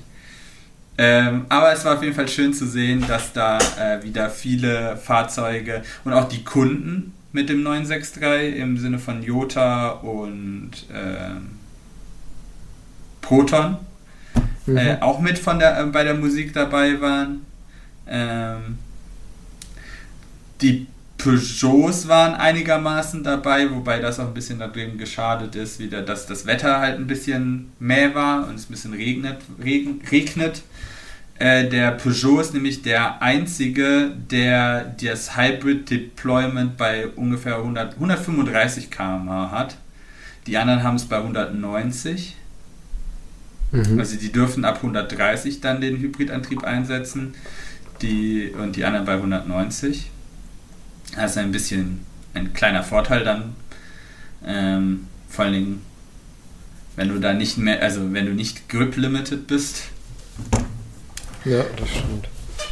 Ähm, aber ja, äh, auch wieder die ganze, das ganze Multiclass Racing. Äh, LMP2 war wieder ein Fest zu sehen, weil tatsächlich der letzte Podiumsplatz sich in der letzten Kurve entschieden hat. Das ist wie im LMP2 ist jedes Mal einfach total verrückt. Aber nächstes Jahr nicht mehr dabei. Ach echt? Ja, zu viele Hypercars, die äh, Hypercar und GT3. Okay. Keine LMP2s mehr. In, beim LMP2 war da nicht auch der Glickenhaus dabei? Nee, äh, Glickenhaus ist ein, LMP, ein LMH. Ein Nicht-Hybrider, aber es ist ein Hypercar. Ah, okay. Dachte, Aber LMP2 der war, die Scuderia Glickenhaus war nicht in Fuji dabei. Da gab es auch tatsächlich von der Scuderia kein offizielles Statement Statement. zu, Hm. warum sie dabei, also ich verstehe das, wenn man es einfach sagt Money, also weil Mhm. Japan ist halt dann auch schon die ganze Logistik dahin und sowas und letztendlich Mhm. ist halt äh, auch von Cameron Glickenhaus war das Ziel Le Mans. Also sehe ich das, also ist das ganz entspannt und auch selber meinte er auch schon in Le Mans, dass es schwierig wird, das weiter zu finanzieren, sollte da nicht für nächstes Jahr ein großer Sponsor dabei sein. Das heißt, es wäre durchaus möglich, dass, sie, äh, dass wir den Glickenhaus gar nicht mehr sehen. Mhm. Äh, oder nächstes Jahr vielleicht nur noch in Le Mans.